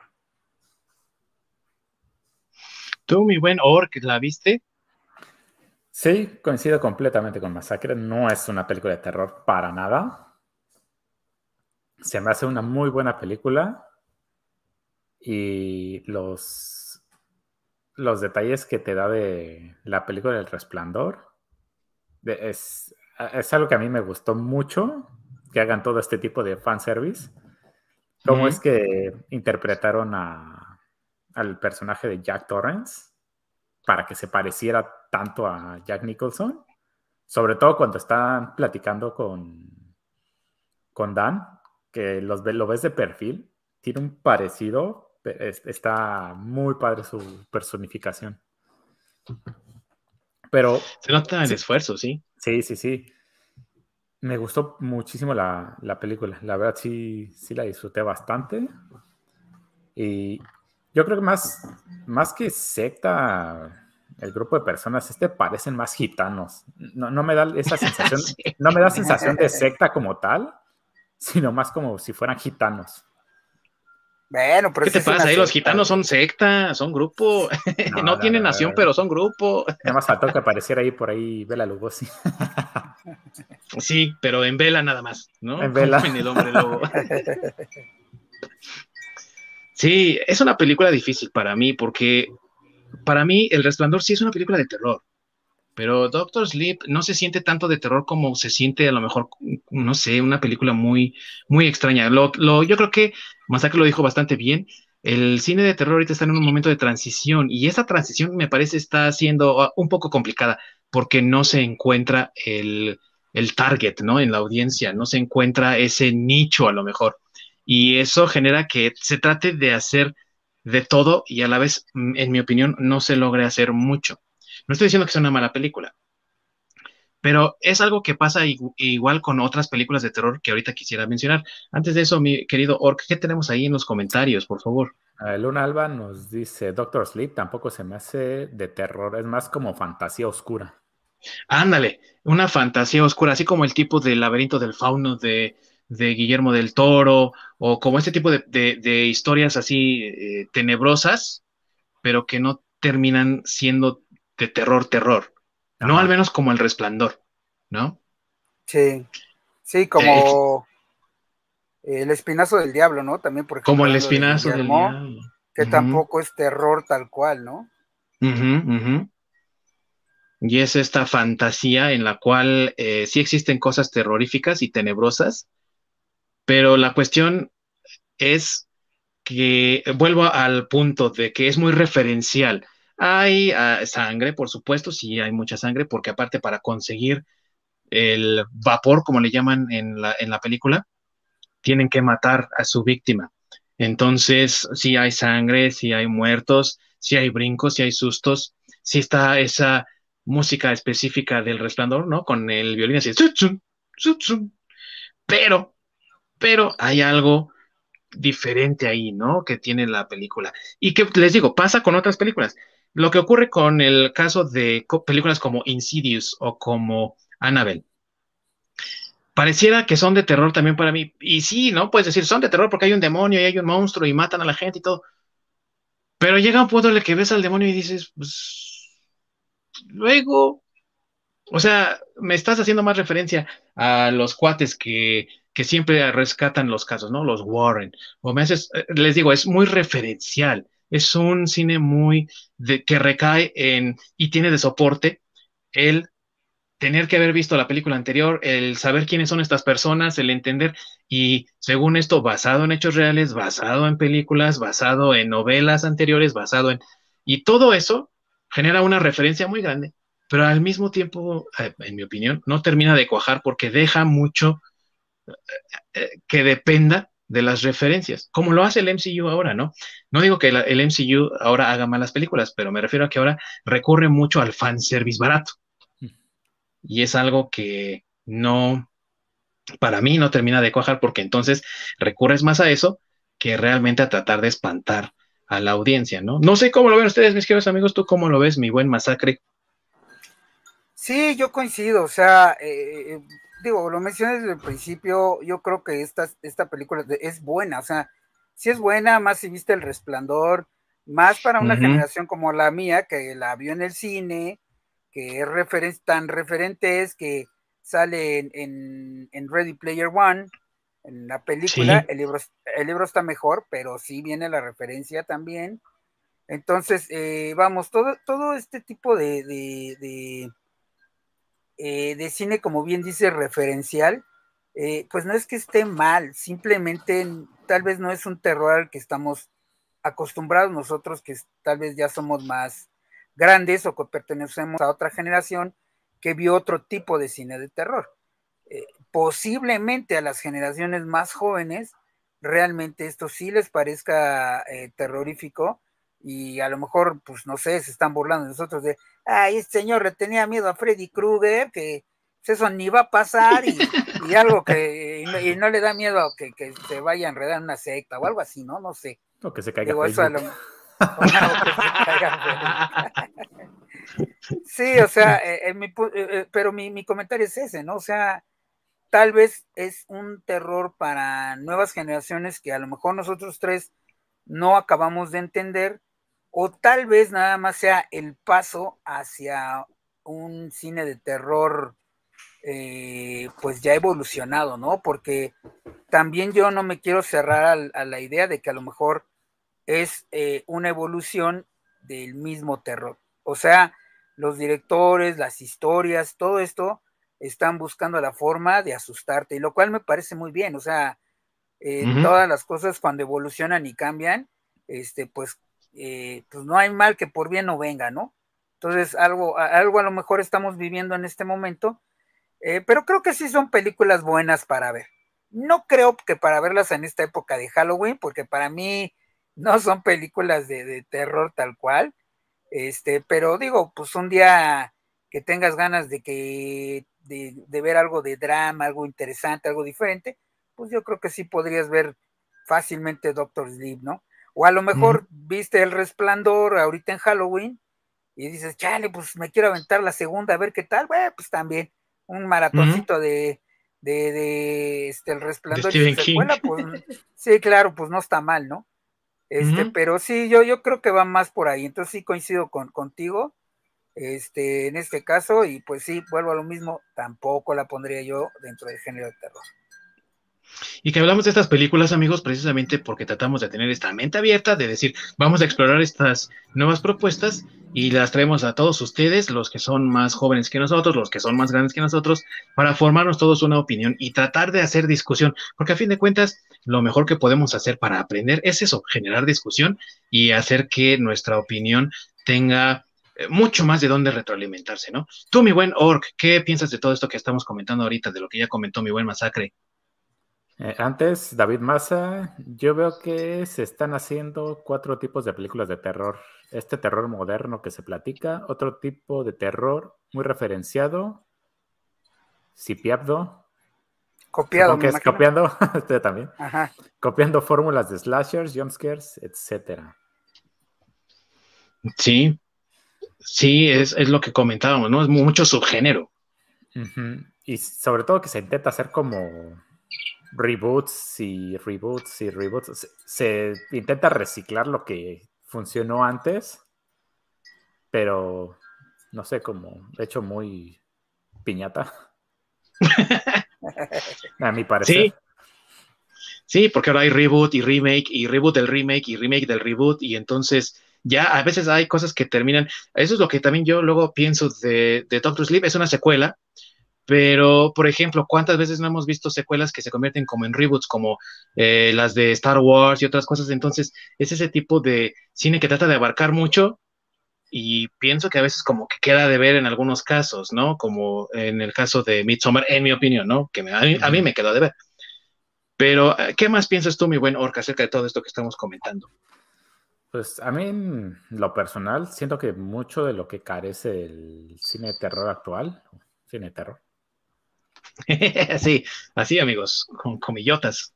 Es como la, la ambientación, el, que te enganche tanto el, ambiente y la misma película, porque se están yendo como muy, ya sea del jump scare, que literalmente utilizando la música y que te aparezcan imágenes de repente para hacerte reaccionar, o el, o el utilizar el CGI en absolutamente todo para crear, en teoría, monstruos más terroríficos, pues, con más dientes, más picos, más lo que sea, más grandes.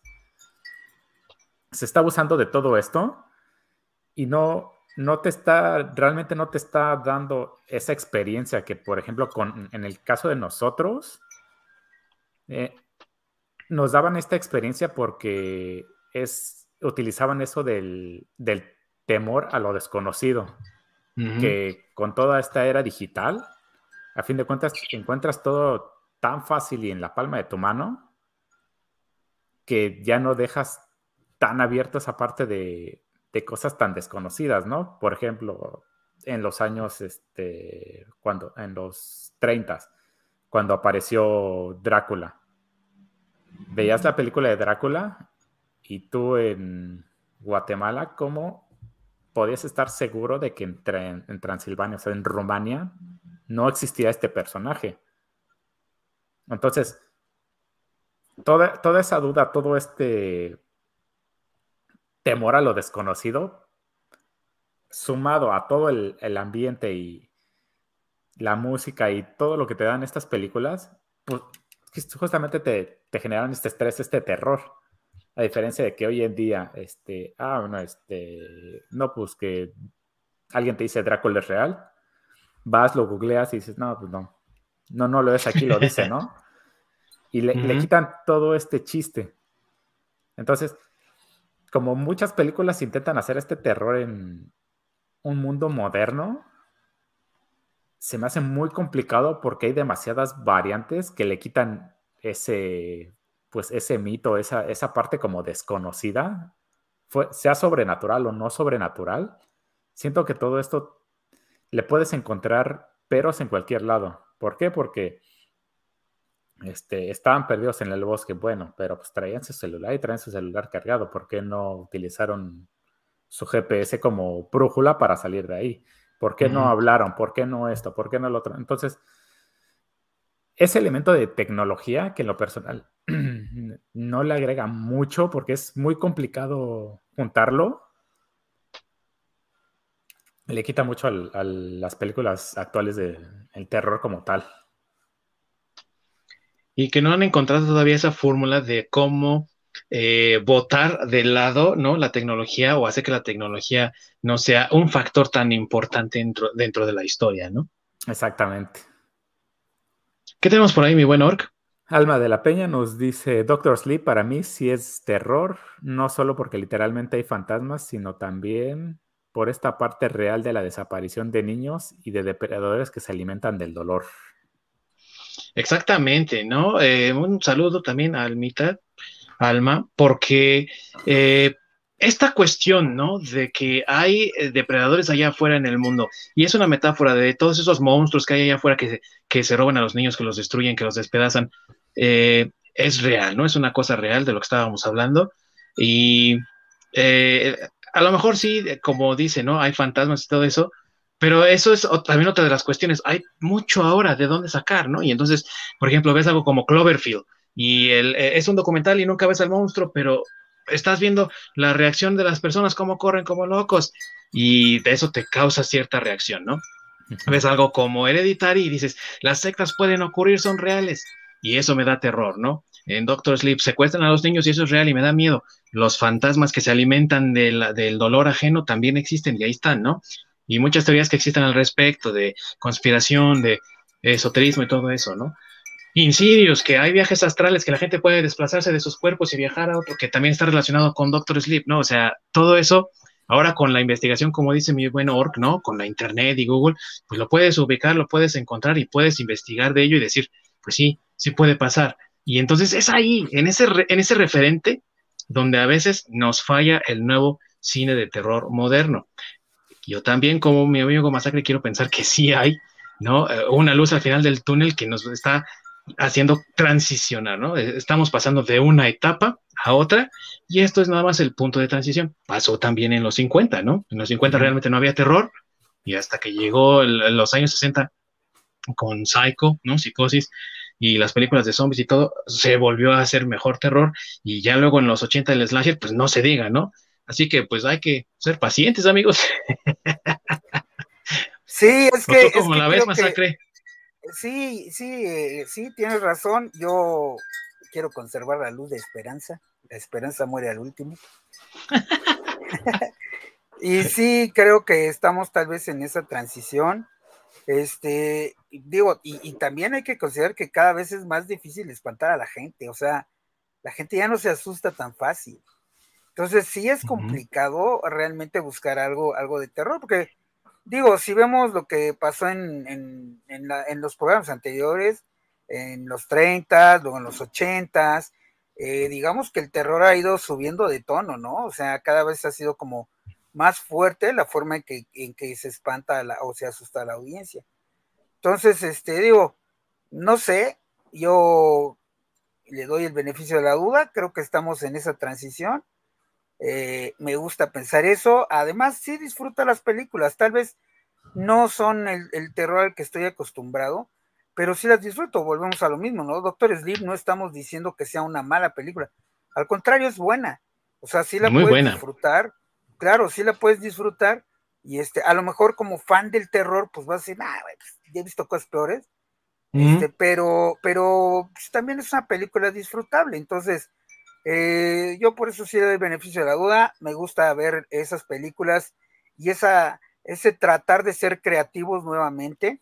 Eh, eso, eso me gusta y, pues espero que lleguemos a, no sé, a, una, a, algo nuevo, ¿no? Digo, finalmente ya pasó en cierta forma, porque como dijimos al principio del programa, eh, con Dawn of the Dead, los zombies revivieron, se pusieron de moda, tan de moda que pues tenemos Walking Dead en la tele.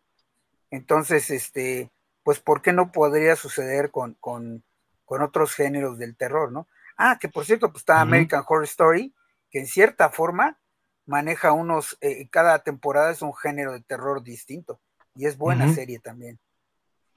Sí, así es. Y que como fan de Stephen King, por ejemplo, si te gusta Stephen King, me refiero, pues Doctor Sleep es casi una obligación, ¿no? Verla. Y también tiene mucho valor de producción. Me refiero a que sí tiene efectos CGI, sí los tiene, porque hay muchas escenas como de, viaje astral y demás, pero no abusa del CGI sino que lo ocupa a su favor, tiene un beneficio ahí. Y entonces la estructura de, eh, visual, digámoslo así, es muy buena. Me parece que tiene una muy hermosa fotografía, es una película muy bonita, tiene una música muy bonita, entonces tiene valor de producción, que es algo que muchas películas, no estamos hablando exclusivamente del terror, pero muchas películas de hoy en día ya no tienen ese valor de producción que antes tenían, ¿no? O sea, se va perdiendo. Y esta película conserva muy bien esos valores también, ¿no? Eh, ¿Alguna otra película que, así similar de este estilo que quisieras tú recomendar, mi querido Orc? Mm, pues no, básicamente no. Lo que sí me gustaría agregar es el, pues sobre todo hoy en día, cómo es que ha perdido tanto el valor la película de terror, que en mi, en mi punto de vista es porque lo vuelven cotidiano. Llega a salir, por ejemplo, una película de sectas, ¿no? Y la primera tal vez tenga ese impacto, pero a los cinco minutos ya salieron otras cinco películas basadas en lo mismo. Entonces, el haber, ahora sí, tristemente, el haber tanta variedad le quita ese poncha al, al género. Sí. Porque lo vuelven muy cotidiano y lo peor de todo es que van copiando básicamente lo mismo. Entonces ya tienes como 30 películas exactamente que es lo mismo, nada más diferentes personajes. Entonces, este tipo de cotidianidad es, lo que le quita bastante valor a, a las películas o que tengan ese impacto de terror como tal. Sí, y también sabes qué pasa, amigo, que ocurre mucho en todos lados, también en las series de televisión, ¿no? Ahorita que mencionaba mi buen masacre American Horror Story, ¿qué pasó con Stranger Things, por ejemplo? ¿No? Muchos decían, es que es una serie de terror, pero aparte tiene un montón de referencias, volvemos a lo mismo, referencial a más no poder. Pero era buena, ¿no? La primera temporada dijeron todos, qué genial temporada. Segunda temporada, ah, está decente. Tercera temporada, ¿qué pasó aquí, no? O sea, ya incluso se vuelve tan formulaico y tan cotidiano, como dices tú, que incluso la misma serie, película, lo que sea, que revolucionó, se vuelve parodia de sí mismo, ¿no? Exactamente. Y entonces ahí es donde caemos en ese, en ese hoyo negro de, la que no puede salir nadie, ¿no? Eh, ¿Qué tenemos ahí, mi buen de comentarios? Luna Alba nos dice The Taking of Deborah Logan del 2014 es buena película de terror. Vamos a tomarla en cuenta, apúntenla por ahí, amigos, para que la veamos, porque se oye interesante todas sus recomendaciones. Pónganlas aquí. Son películas de eh, posesiones que se me hacen bastante interesantes. Hay unas que sí me gustan. Esta es una de ellas, por cierto. Ahí está, ahí hay otra recomendación, mis queridos amigos. ¿Qué más quisieras recomendar, mi buen masacre? Ah, antes de entrar, tenemos otro comentario David Massa, ¿consideran terror la película francesa Voraz? No, yo pues, mm, no. No, no, creo. No se me hace. No, yo, le vería más por el lado gore, pero no, no terror. Sí. más bien es como gore. Así como al que le gusta lo gore. gore. le gusta el gore. ¿Algo más que te quieras recomendar, mi buen masacre? Eh, pues sí, ¿por qué no? Stephen King eh, tiene muchas buenas, eh, no son modernas, pero no hemos hablado de ellas y creo que son buenas recomendaciones. Podríamos hablar de Christine, que es muy buena. Este, podríamos hablar eh, de Carrie, por ejemplo, no el remake, sino la, Carrie de, la original. Así es.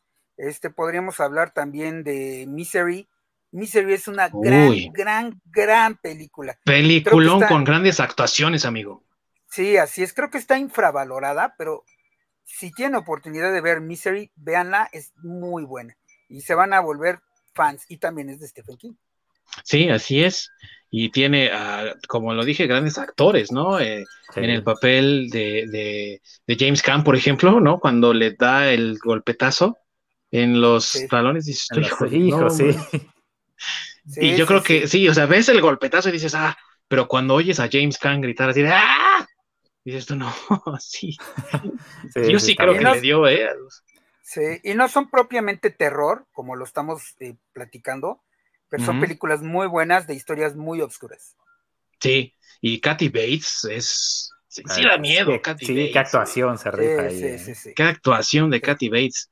Tengo que investigar si ganó Oscar por eso o no, pero creo que sí estuvo nominada para esa. ¿eh? Tendríamos que ver, tendríamos que ver, no me acuerdo. ¿Ustedes recuerdan una película basada en un libro de Stephen King donde los aparatos electrónicos, algo así, cobran vida? La caída de Facebook. Ah. no, yo la verdad no, no, no, no, no recuerdo. hay un camión que incluso tiene la cara enfrente, bueno, tiene el rostro del duende verde. Me acuerdo mucho de esa película, que está bien culera. Son de las peores Creo que la dirigió Stephen King, además. Es horrible la película. El libro es muy bueno, pero la película es horrible. No manches, sí ganó, fíjate, sí ganó Katy ¿Ah, Bates por esta. Sí. Pues que sí, ganó el. No, sí. Sí, no. Voy a buscar esa, voy a buscar película de Stephen King con, con tecnología para, para ver esa, es, eso que dices tú. A ver si está tan horrible como las películas que dije Frank Miller, güey. No manches, qué buen escritor es Frank Miller, pero qué pésima, qué pésima dirección, ¿eh? con The Spirit varios de los de las adaptaciones de Stephen King hechas películas son horribles, pero horribles en serio. Sí, sí, sí. Voy a ver si encuentro esa, voy a buscarle, voy a ver si la dirigió él y de qué trata y todo. Y ya a lo mejor en algún otro momento, amigos, para otro programa de terror la discutimos. Sí. Algo que se me hace interesante, que es el contrario, la serie de Under the Dome. Ah, este, también de Stephen King bastante buena y el libro es horrible. Sí. Se me tuve que fumar el libro, híjole.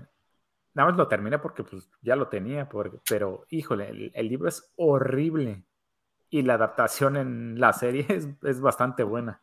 Es mucho mejor, sí, sí, Igual hay mucha gente que dice, no, a mí me gustó más El Resplandor en película que lo que escribió Stephen King, ¿no? Y tiene su, o sea, ahí sí El Resplandor tiene sus fans de la novela, sus fans de la película, pero hay muy pocas adaptaciones realmente en las que dice la gente, está mejor que el libro, ¿eh? O sea, si tú ves La Torre Oscura, ¿no? Que salió hace poco, no tiene muchos años, con Matthew McConaughey, creo, híjole, no. Creo que también sale. ¿Qué es esto? Este, Idris Elba, ¿no? Idris Elba sale ahí, ¿no? Ajá. Entonces dices, esto qué bodrio de película. Pero lees el libro, bueno, mejor dicho, la serie, porque es una serie de libros, y dices tú, maravilla, ¿no? Entonces, sí, es, yo creo que es difícil adaptar a Stephen King. Sí. no, pero cuando te topas de que la, serie o la adaptación sea mejor que el libro, eso, fue lo que me llamó mucho la atención. Sí. Y bueno, amigos, y nada más para terminar con eh, Doctor Sleep y las adaptaciones de Stephen King, para mí, mención aparte, merece la actriz que hizo a Rose de Hat, que es eh, Rebecca Ferguson. Me parece que nadie le había puesto atención a esta mujer hasta que hizo el Gran Showman, ¿no? Donde sale como cantante de ópera, pero ella ya venía con una trayectoria larga con las películas de Misión Imposible y demás. Y en esta película, en mi opinión, demuestra que tiene gran talento, es buena actriz y te da miedo. La verdad es que sí es una mujer que dices tú, ah, canijo se me aparece y yo creo que sí me doy la vuelta, ¿no? Me voy por otro lado. Pero eh, también es agregado a, a, la película porque tiene muy buena actuación, ¿no? Muy, muy buen trabajo de actuación. Y hay que pues hay que darle una oportunidad a este tipo de cine, mis queridos amigos. Y ya nada más para cerrar, me gustaría preguntarles, ¿Qué otras recomendaciones tienen por ahí? Ya fuera de, lo que hemos visto, si tienen alguna otra recomendación para nuestros amigos que nos ven, que nos escuchan, que son cinco, pero que hagan su maratón, ¿no? De terror. ¿Qué más hay ahí para, para compartirles? ¿Tú tienes algo más, Ork? ¿Alguna otra recomendación que no sea de lo que hemos hablado, pero que tú quisieras comentarle a nuestros amigos? Sí, una película que me gustó bastante cuando la vi fue The Witch. Uy, sí. Se me hizo. 2016, creo. Sí, sí, sí. Se me hizo muy buena película precisamente por estos los puntos que vi anteriormente de la ambientación y cómo te atrapa la película. Realmente no necesitas un monstruo, algo sobrenatural o algunos elementos que podrían decirse que son como de película de terror. Ese tipo de terror psicológico es, me, gustó mucho cómo lo plantearon. Porque ¿Sabes pues, a mí qué? Te, imaginas vivir en esa época justa de los colonos donde pues es un pueblito de qué será un kilómetro a la redonda y de ahí en fuera es la nada. Imagínate vivir en esa época. Y sabes qué, le ayuda mucho lo que acabas de decir de la ambientación. Y les recomendaría, amigos, que si ven La Bruja, véanla en inglés, en su idioma original, porque aparte hablan inglés así de antiguo, como en esas épocas. Necesitas esa traducción al inglés para entender ese inglés, sí. Pero eso le agrega, le da un valor también de producción. Tiene un gran valor de producción esa película. ¿Y qué creen, amigos? Está en Netflix, por si la quieren ver. The Witch. Y sale eh, otra actriz que está ganando mucha popularidad, mucha notoriedad y aparte está ganando varios premios, eh, Anya Taylor Joy, ¿no? Que vimos también como la víctima, eh, también eh, diagonal, ¿no? Sobreviviente en la película de Split, de Fragmentado, con este James McAvoy, ¿no? Y gran película también. y mi buen masacre, ¿nos escuchas por ahí? Sí, ya, este, no sé si ustedes me escuchan. Sí, sí, todo bien. Ok, sí, tuve, disculpen, tuve que cambiar de, de audífonos. Este, no sé qué le sucedió, si tenían pila y todo, pero bueno, ya aquí estoy de nuevo. ¿Qué otra recomendación tienes aparte de lo que hemos hablado? Y si no tiene que ver con eso, ¿qué otra recomendación tienes ahí para nuestros amigos que nos ven y que nos escuchan? Pues yo les recomendaría, eh, si les gustan las películas slasher, eh, la serie de tres películas que sacó Netflix, eh, que se llaman La calle del terror, así se llama en español. Eh, así es, primera, segunda y tercera parte. Este, están así divididas por la historia y el, la época en la que están sucediendo los, los, este, los eventos. Y creo que es una muy buena película, es referencial también, eh, no eh, digo, referencial entre ella misma, pues, porque son las tres, las tres películas, y en cierta forma, pues sí tienes que irlas viendo en orden cronológico para entender qué es lo que fue pasando. Este, pero creo que sí es una buena, una buena película, y eso sí es buena para maratonear ahorita en, en Halloween, un fin de semana. Sí te las puedes aventar las tres películas, y creo que te van a gustar y te van a meter en este mood de Halloween. Así es, y que aparte son mucho más gore que su eh, origen, ¿no? Porque son, se supone, basadas en las, en las obras de R.L. Stein. Para quienes no sepan quién es R.L. Stein, es el escritor de Los Escalofríos, la serie de libros original, y también me parece trabajó como productor eh, ejecutivo en la serie de Escalofríos, y aparece por ahí en, en, algunos cameos en las películas que salieron recientemente, ¿no? De él. Y también tenía otra serie de, de películas, perdón, de libros que eran como más para jóvenes adultos, digámoslo así, para adolescentes. Es decir, Escalofríos era para niños. La siguiente etapa era Fear Street, ¿no? Eh, no eran así tan gore. Y las películas como que tienen ese valor agregado de ser como más violentas, como más maduras, ¿no? Entonces, sí, sí tienen ahí un, un, un valor agregado, ¿no? En ese, en ese aspecto. Y están todas en Netflix, amigos. Se estrenaron apenas en julio fue una semana cada una de diferencia eh, de estreno, así que las pueden ver de corrido a las tres y se van a, llevar un buen, un buen rato por ahí. Yo, mis queridos amigos, les quisiera recomendar la película de la que hablé también, que es Insidious, que es una película en la cual un niño se va a dormir y no despierta y resulta que está en un viaje astral porque un demonio quiere poseerlo, como intentó hacerlo con su padre muchos años atrás cuando su padre era pequeño y también tenía la habilidad de hacer viajes astrales. Esta película es una película no tan reciente, desde este nuevo siglo. Eh, también tiene un poco de referencia porque con todas las secuelas que ha tenido, se va referenciando ella misma igual que como lo hace Fear Street, pero tiene el agregado de que es este detalle de lo sobrenatural y lo desconocido del que hablaba mi querido Orc, ¿no? Que ya no vemos tan seguido en las películas hoy en día. Lo vemos aquí con esta película de Insidious en la que pues realmente no sabemos mucho de qué es eso de los viajes astrales o qué es el bajo astral o el alto astral y todo eso. Sin embargo, este pequeñín tiene acceso a ese mundo y dentro de él se encuentra atrapado y ahora es responsabilidad de su padre despertar de nuevo esa habilidad para rescatar a su hijo, pero oh, sorpresa, no todo está tan bien con el papá, parece que de toda, sí, a fin de cuentas no regresó tan entero o quizá ni haya regresado. Es una muy buena película. Desafortunadamente, la película ya no se encuentra en Netflix, estaba en Netflix todavía hasta este año, pero ahorita ya no se encuentra. Sin embargo, es posible todavía obtenerla en formato físico, así que si pueden eh, conseguirla en Amazon o quieren ir a su tienda más cercana a conseguirlo, o a Mixup, que como ya les dije, ya nos va a patrocinar pronto, pueden conseguirla y seguramente se van a entretener bastante. Tiene, me parece, otras dos partes, no son tan buenas, quédense con la primera película, pero no, no duden en darle ahí un poquito de exploración a las otras dos películas. Mis amigos, antes de irnos, de despedirnos de esta sesión, de esta emisión, algo más que quieran agregar, alguna otra recomendación que tengan por ahí. Tú, mi querido amigo Masacre, ¿tienes algo más aquí que agregar? Eh, sí, pues eh, digo, estamos hablando, estamos hablando, estamos hablando de, películas eh, que, em, bueno, que hay diferentes géneros, pero eh, creo que ahorita sí está eh, para que vean películas, eh, bueno, que de un género que no hemos hablado tanto, que son las películas de terror de extraterrestres. Oh, sí. Entonces creo que ahí, si les gusta el tema, pues pueden ver ya la más famosa que creo que es Señales, o la de Alien, el octavo pasajero, la, la primera, la de, la de los setentas. Las otras no están malas, pero eh, pues digamos que la de terror se podría decir en sí, es, la primera. Entonces, eh, sí, a mí me gustaría mencionarlas porque sí tengo un compañero que sí le dan miedo los extraterrestres. y, creo, que ese, ese, ese target no lo hemos este, abarcado. Entonces, sí, véanlas, son buenas también y, y las pueden usar para, pues, para ver una película de terror ahorita en estas fechas. Que ver la de Mars Attack. Mars Attack. Sí.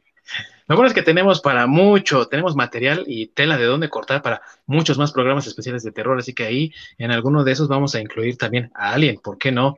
Del 79 que Ridley Scott se rifa, ¿eh? Se rifa con los efectos, se rifa con la dirección, se rifa con todo. Así que sí, también vale mucho la pena verla. Eh, Ork, ¿tienes alguna otra cosa que agregar, alguna otra recomendación? Ya que se vayan todos. la película de que les mencionaba de Stephen King se llama Trucks. Trucks, ok. Sí, del noventa y tantos. Para que la vean y digan, está bien culera también. Para que, vean para que vean el nivel de culeras que hablamos. Excelente. ¿Qué comentario ah. tenemos ahí? David Massa, queremos programa de JK Horror. Ah, de terror asiático. Sí, sí. Sí, claro, también va a estar ahí programado. sí. Así es. Sí. Este, tenemos ahí. ¿saben, cuál me gustaría mencionar y me acordé ahorita? Es una película viejita, tampoco es propiamente terror, pero este, pues sí les podría. Bueno, y es un remake. Eh, la película de Dimensión Desconocida.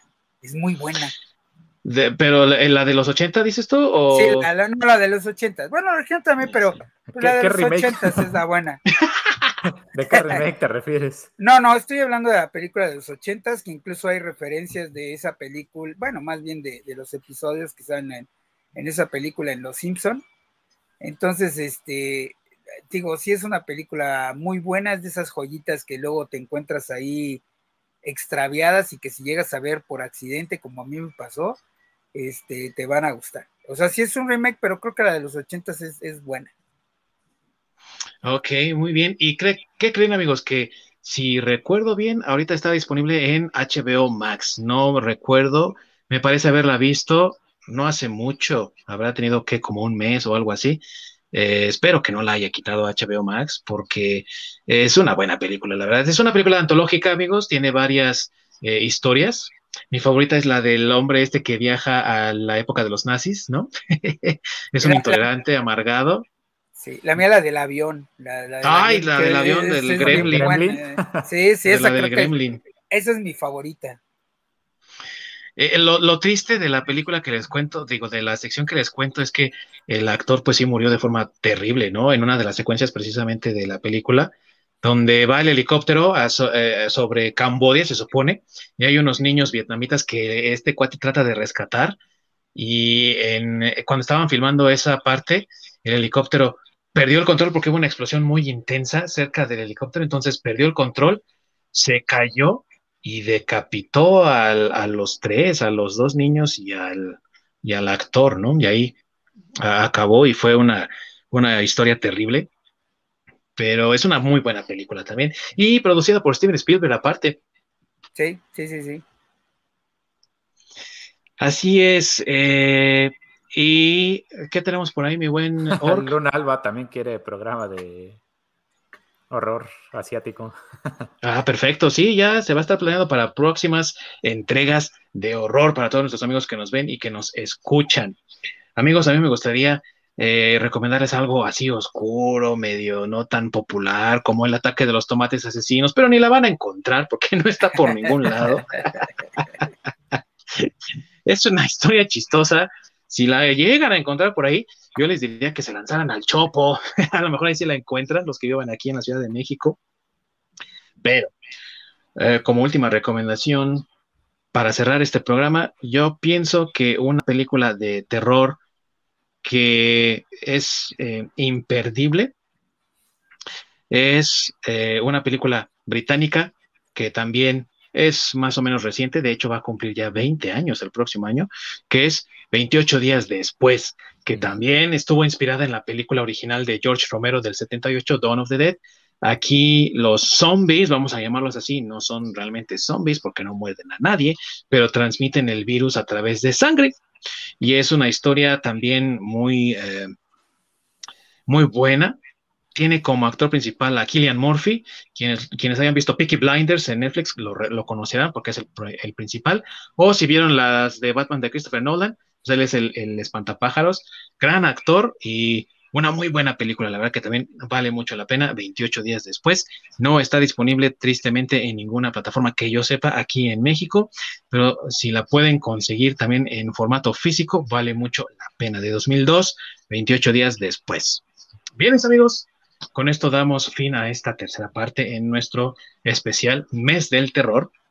Y no se pierdan nuestro siguiente y último programa de este mes del terror, donde no olvidamos a los pequeñines de la casa y les vamos a dar algunas recomendaciones personales de lo que los pequeños pueden disfrutar también en este mes terrorífico. Porque aquí tenemos para todos, mis queridos amigos, y vamos a darles estas pequeñas recomendaciones de nuestras películas, series, programas y demás favoritos que pueden disfrutar con los pequeñines. Se despide de ustedes su amigo Ding Dong desde el Hotel Overlook, aquí en la... Eh, ya se me va a aparecer la señora desnuda, así que ya mejor ya me voy. Allá está mi buen masacre. Saludos, regresando aquí de los sectarios de Coacalco. y allá en el lejano Canadá, Todavía acabando con los zombies, apareciéndose en los sueños de todos, mi buen orc. Aquí desde nos seguiremos viendo en los sueños desde Catepec. y esos son los sueños rudos, son sueños muy rudos.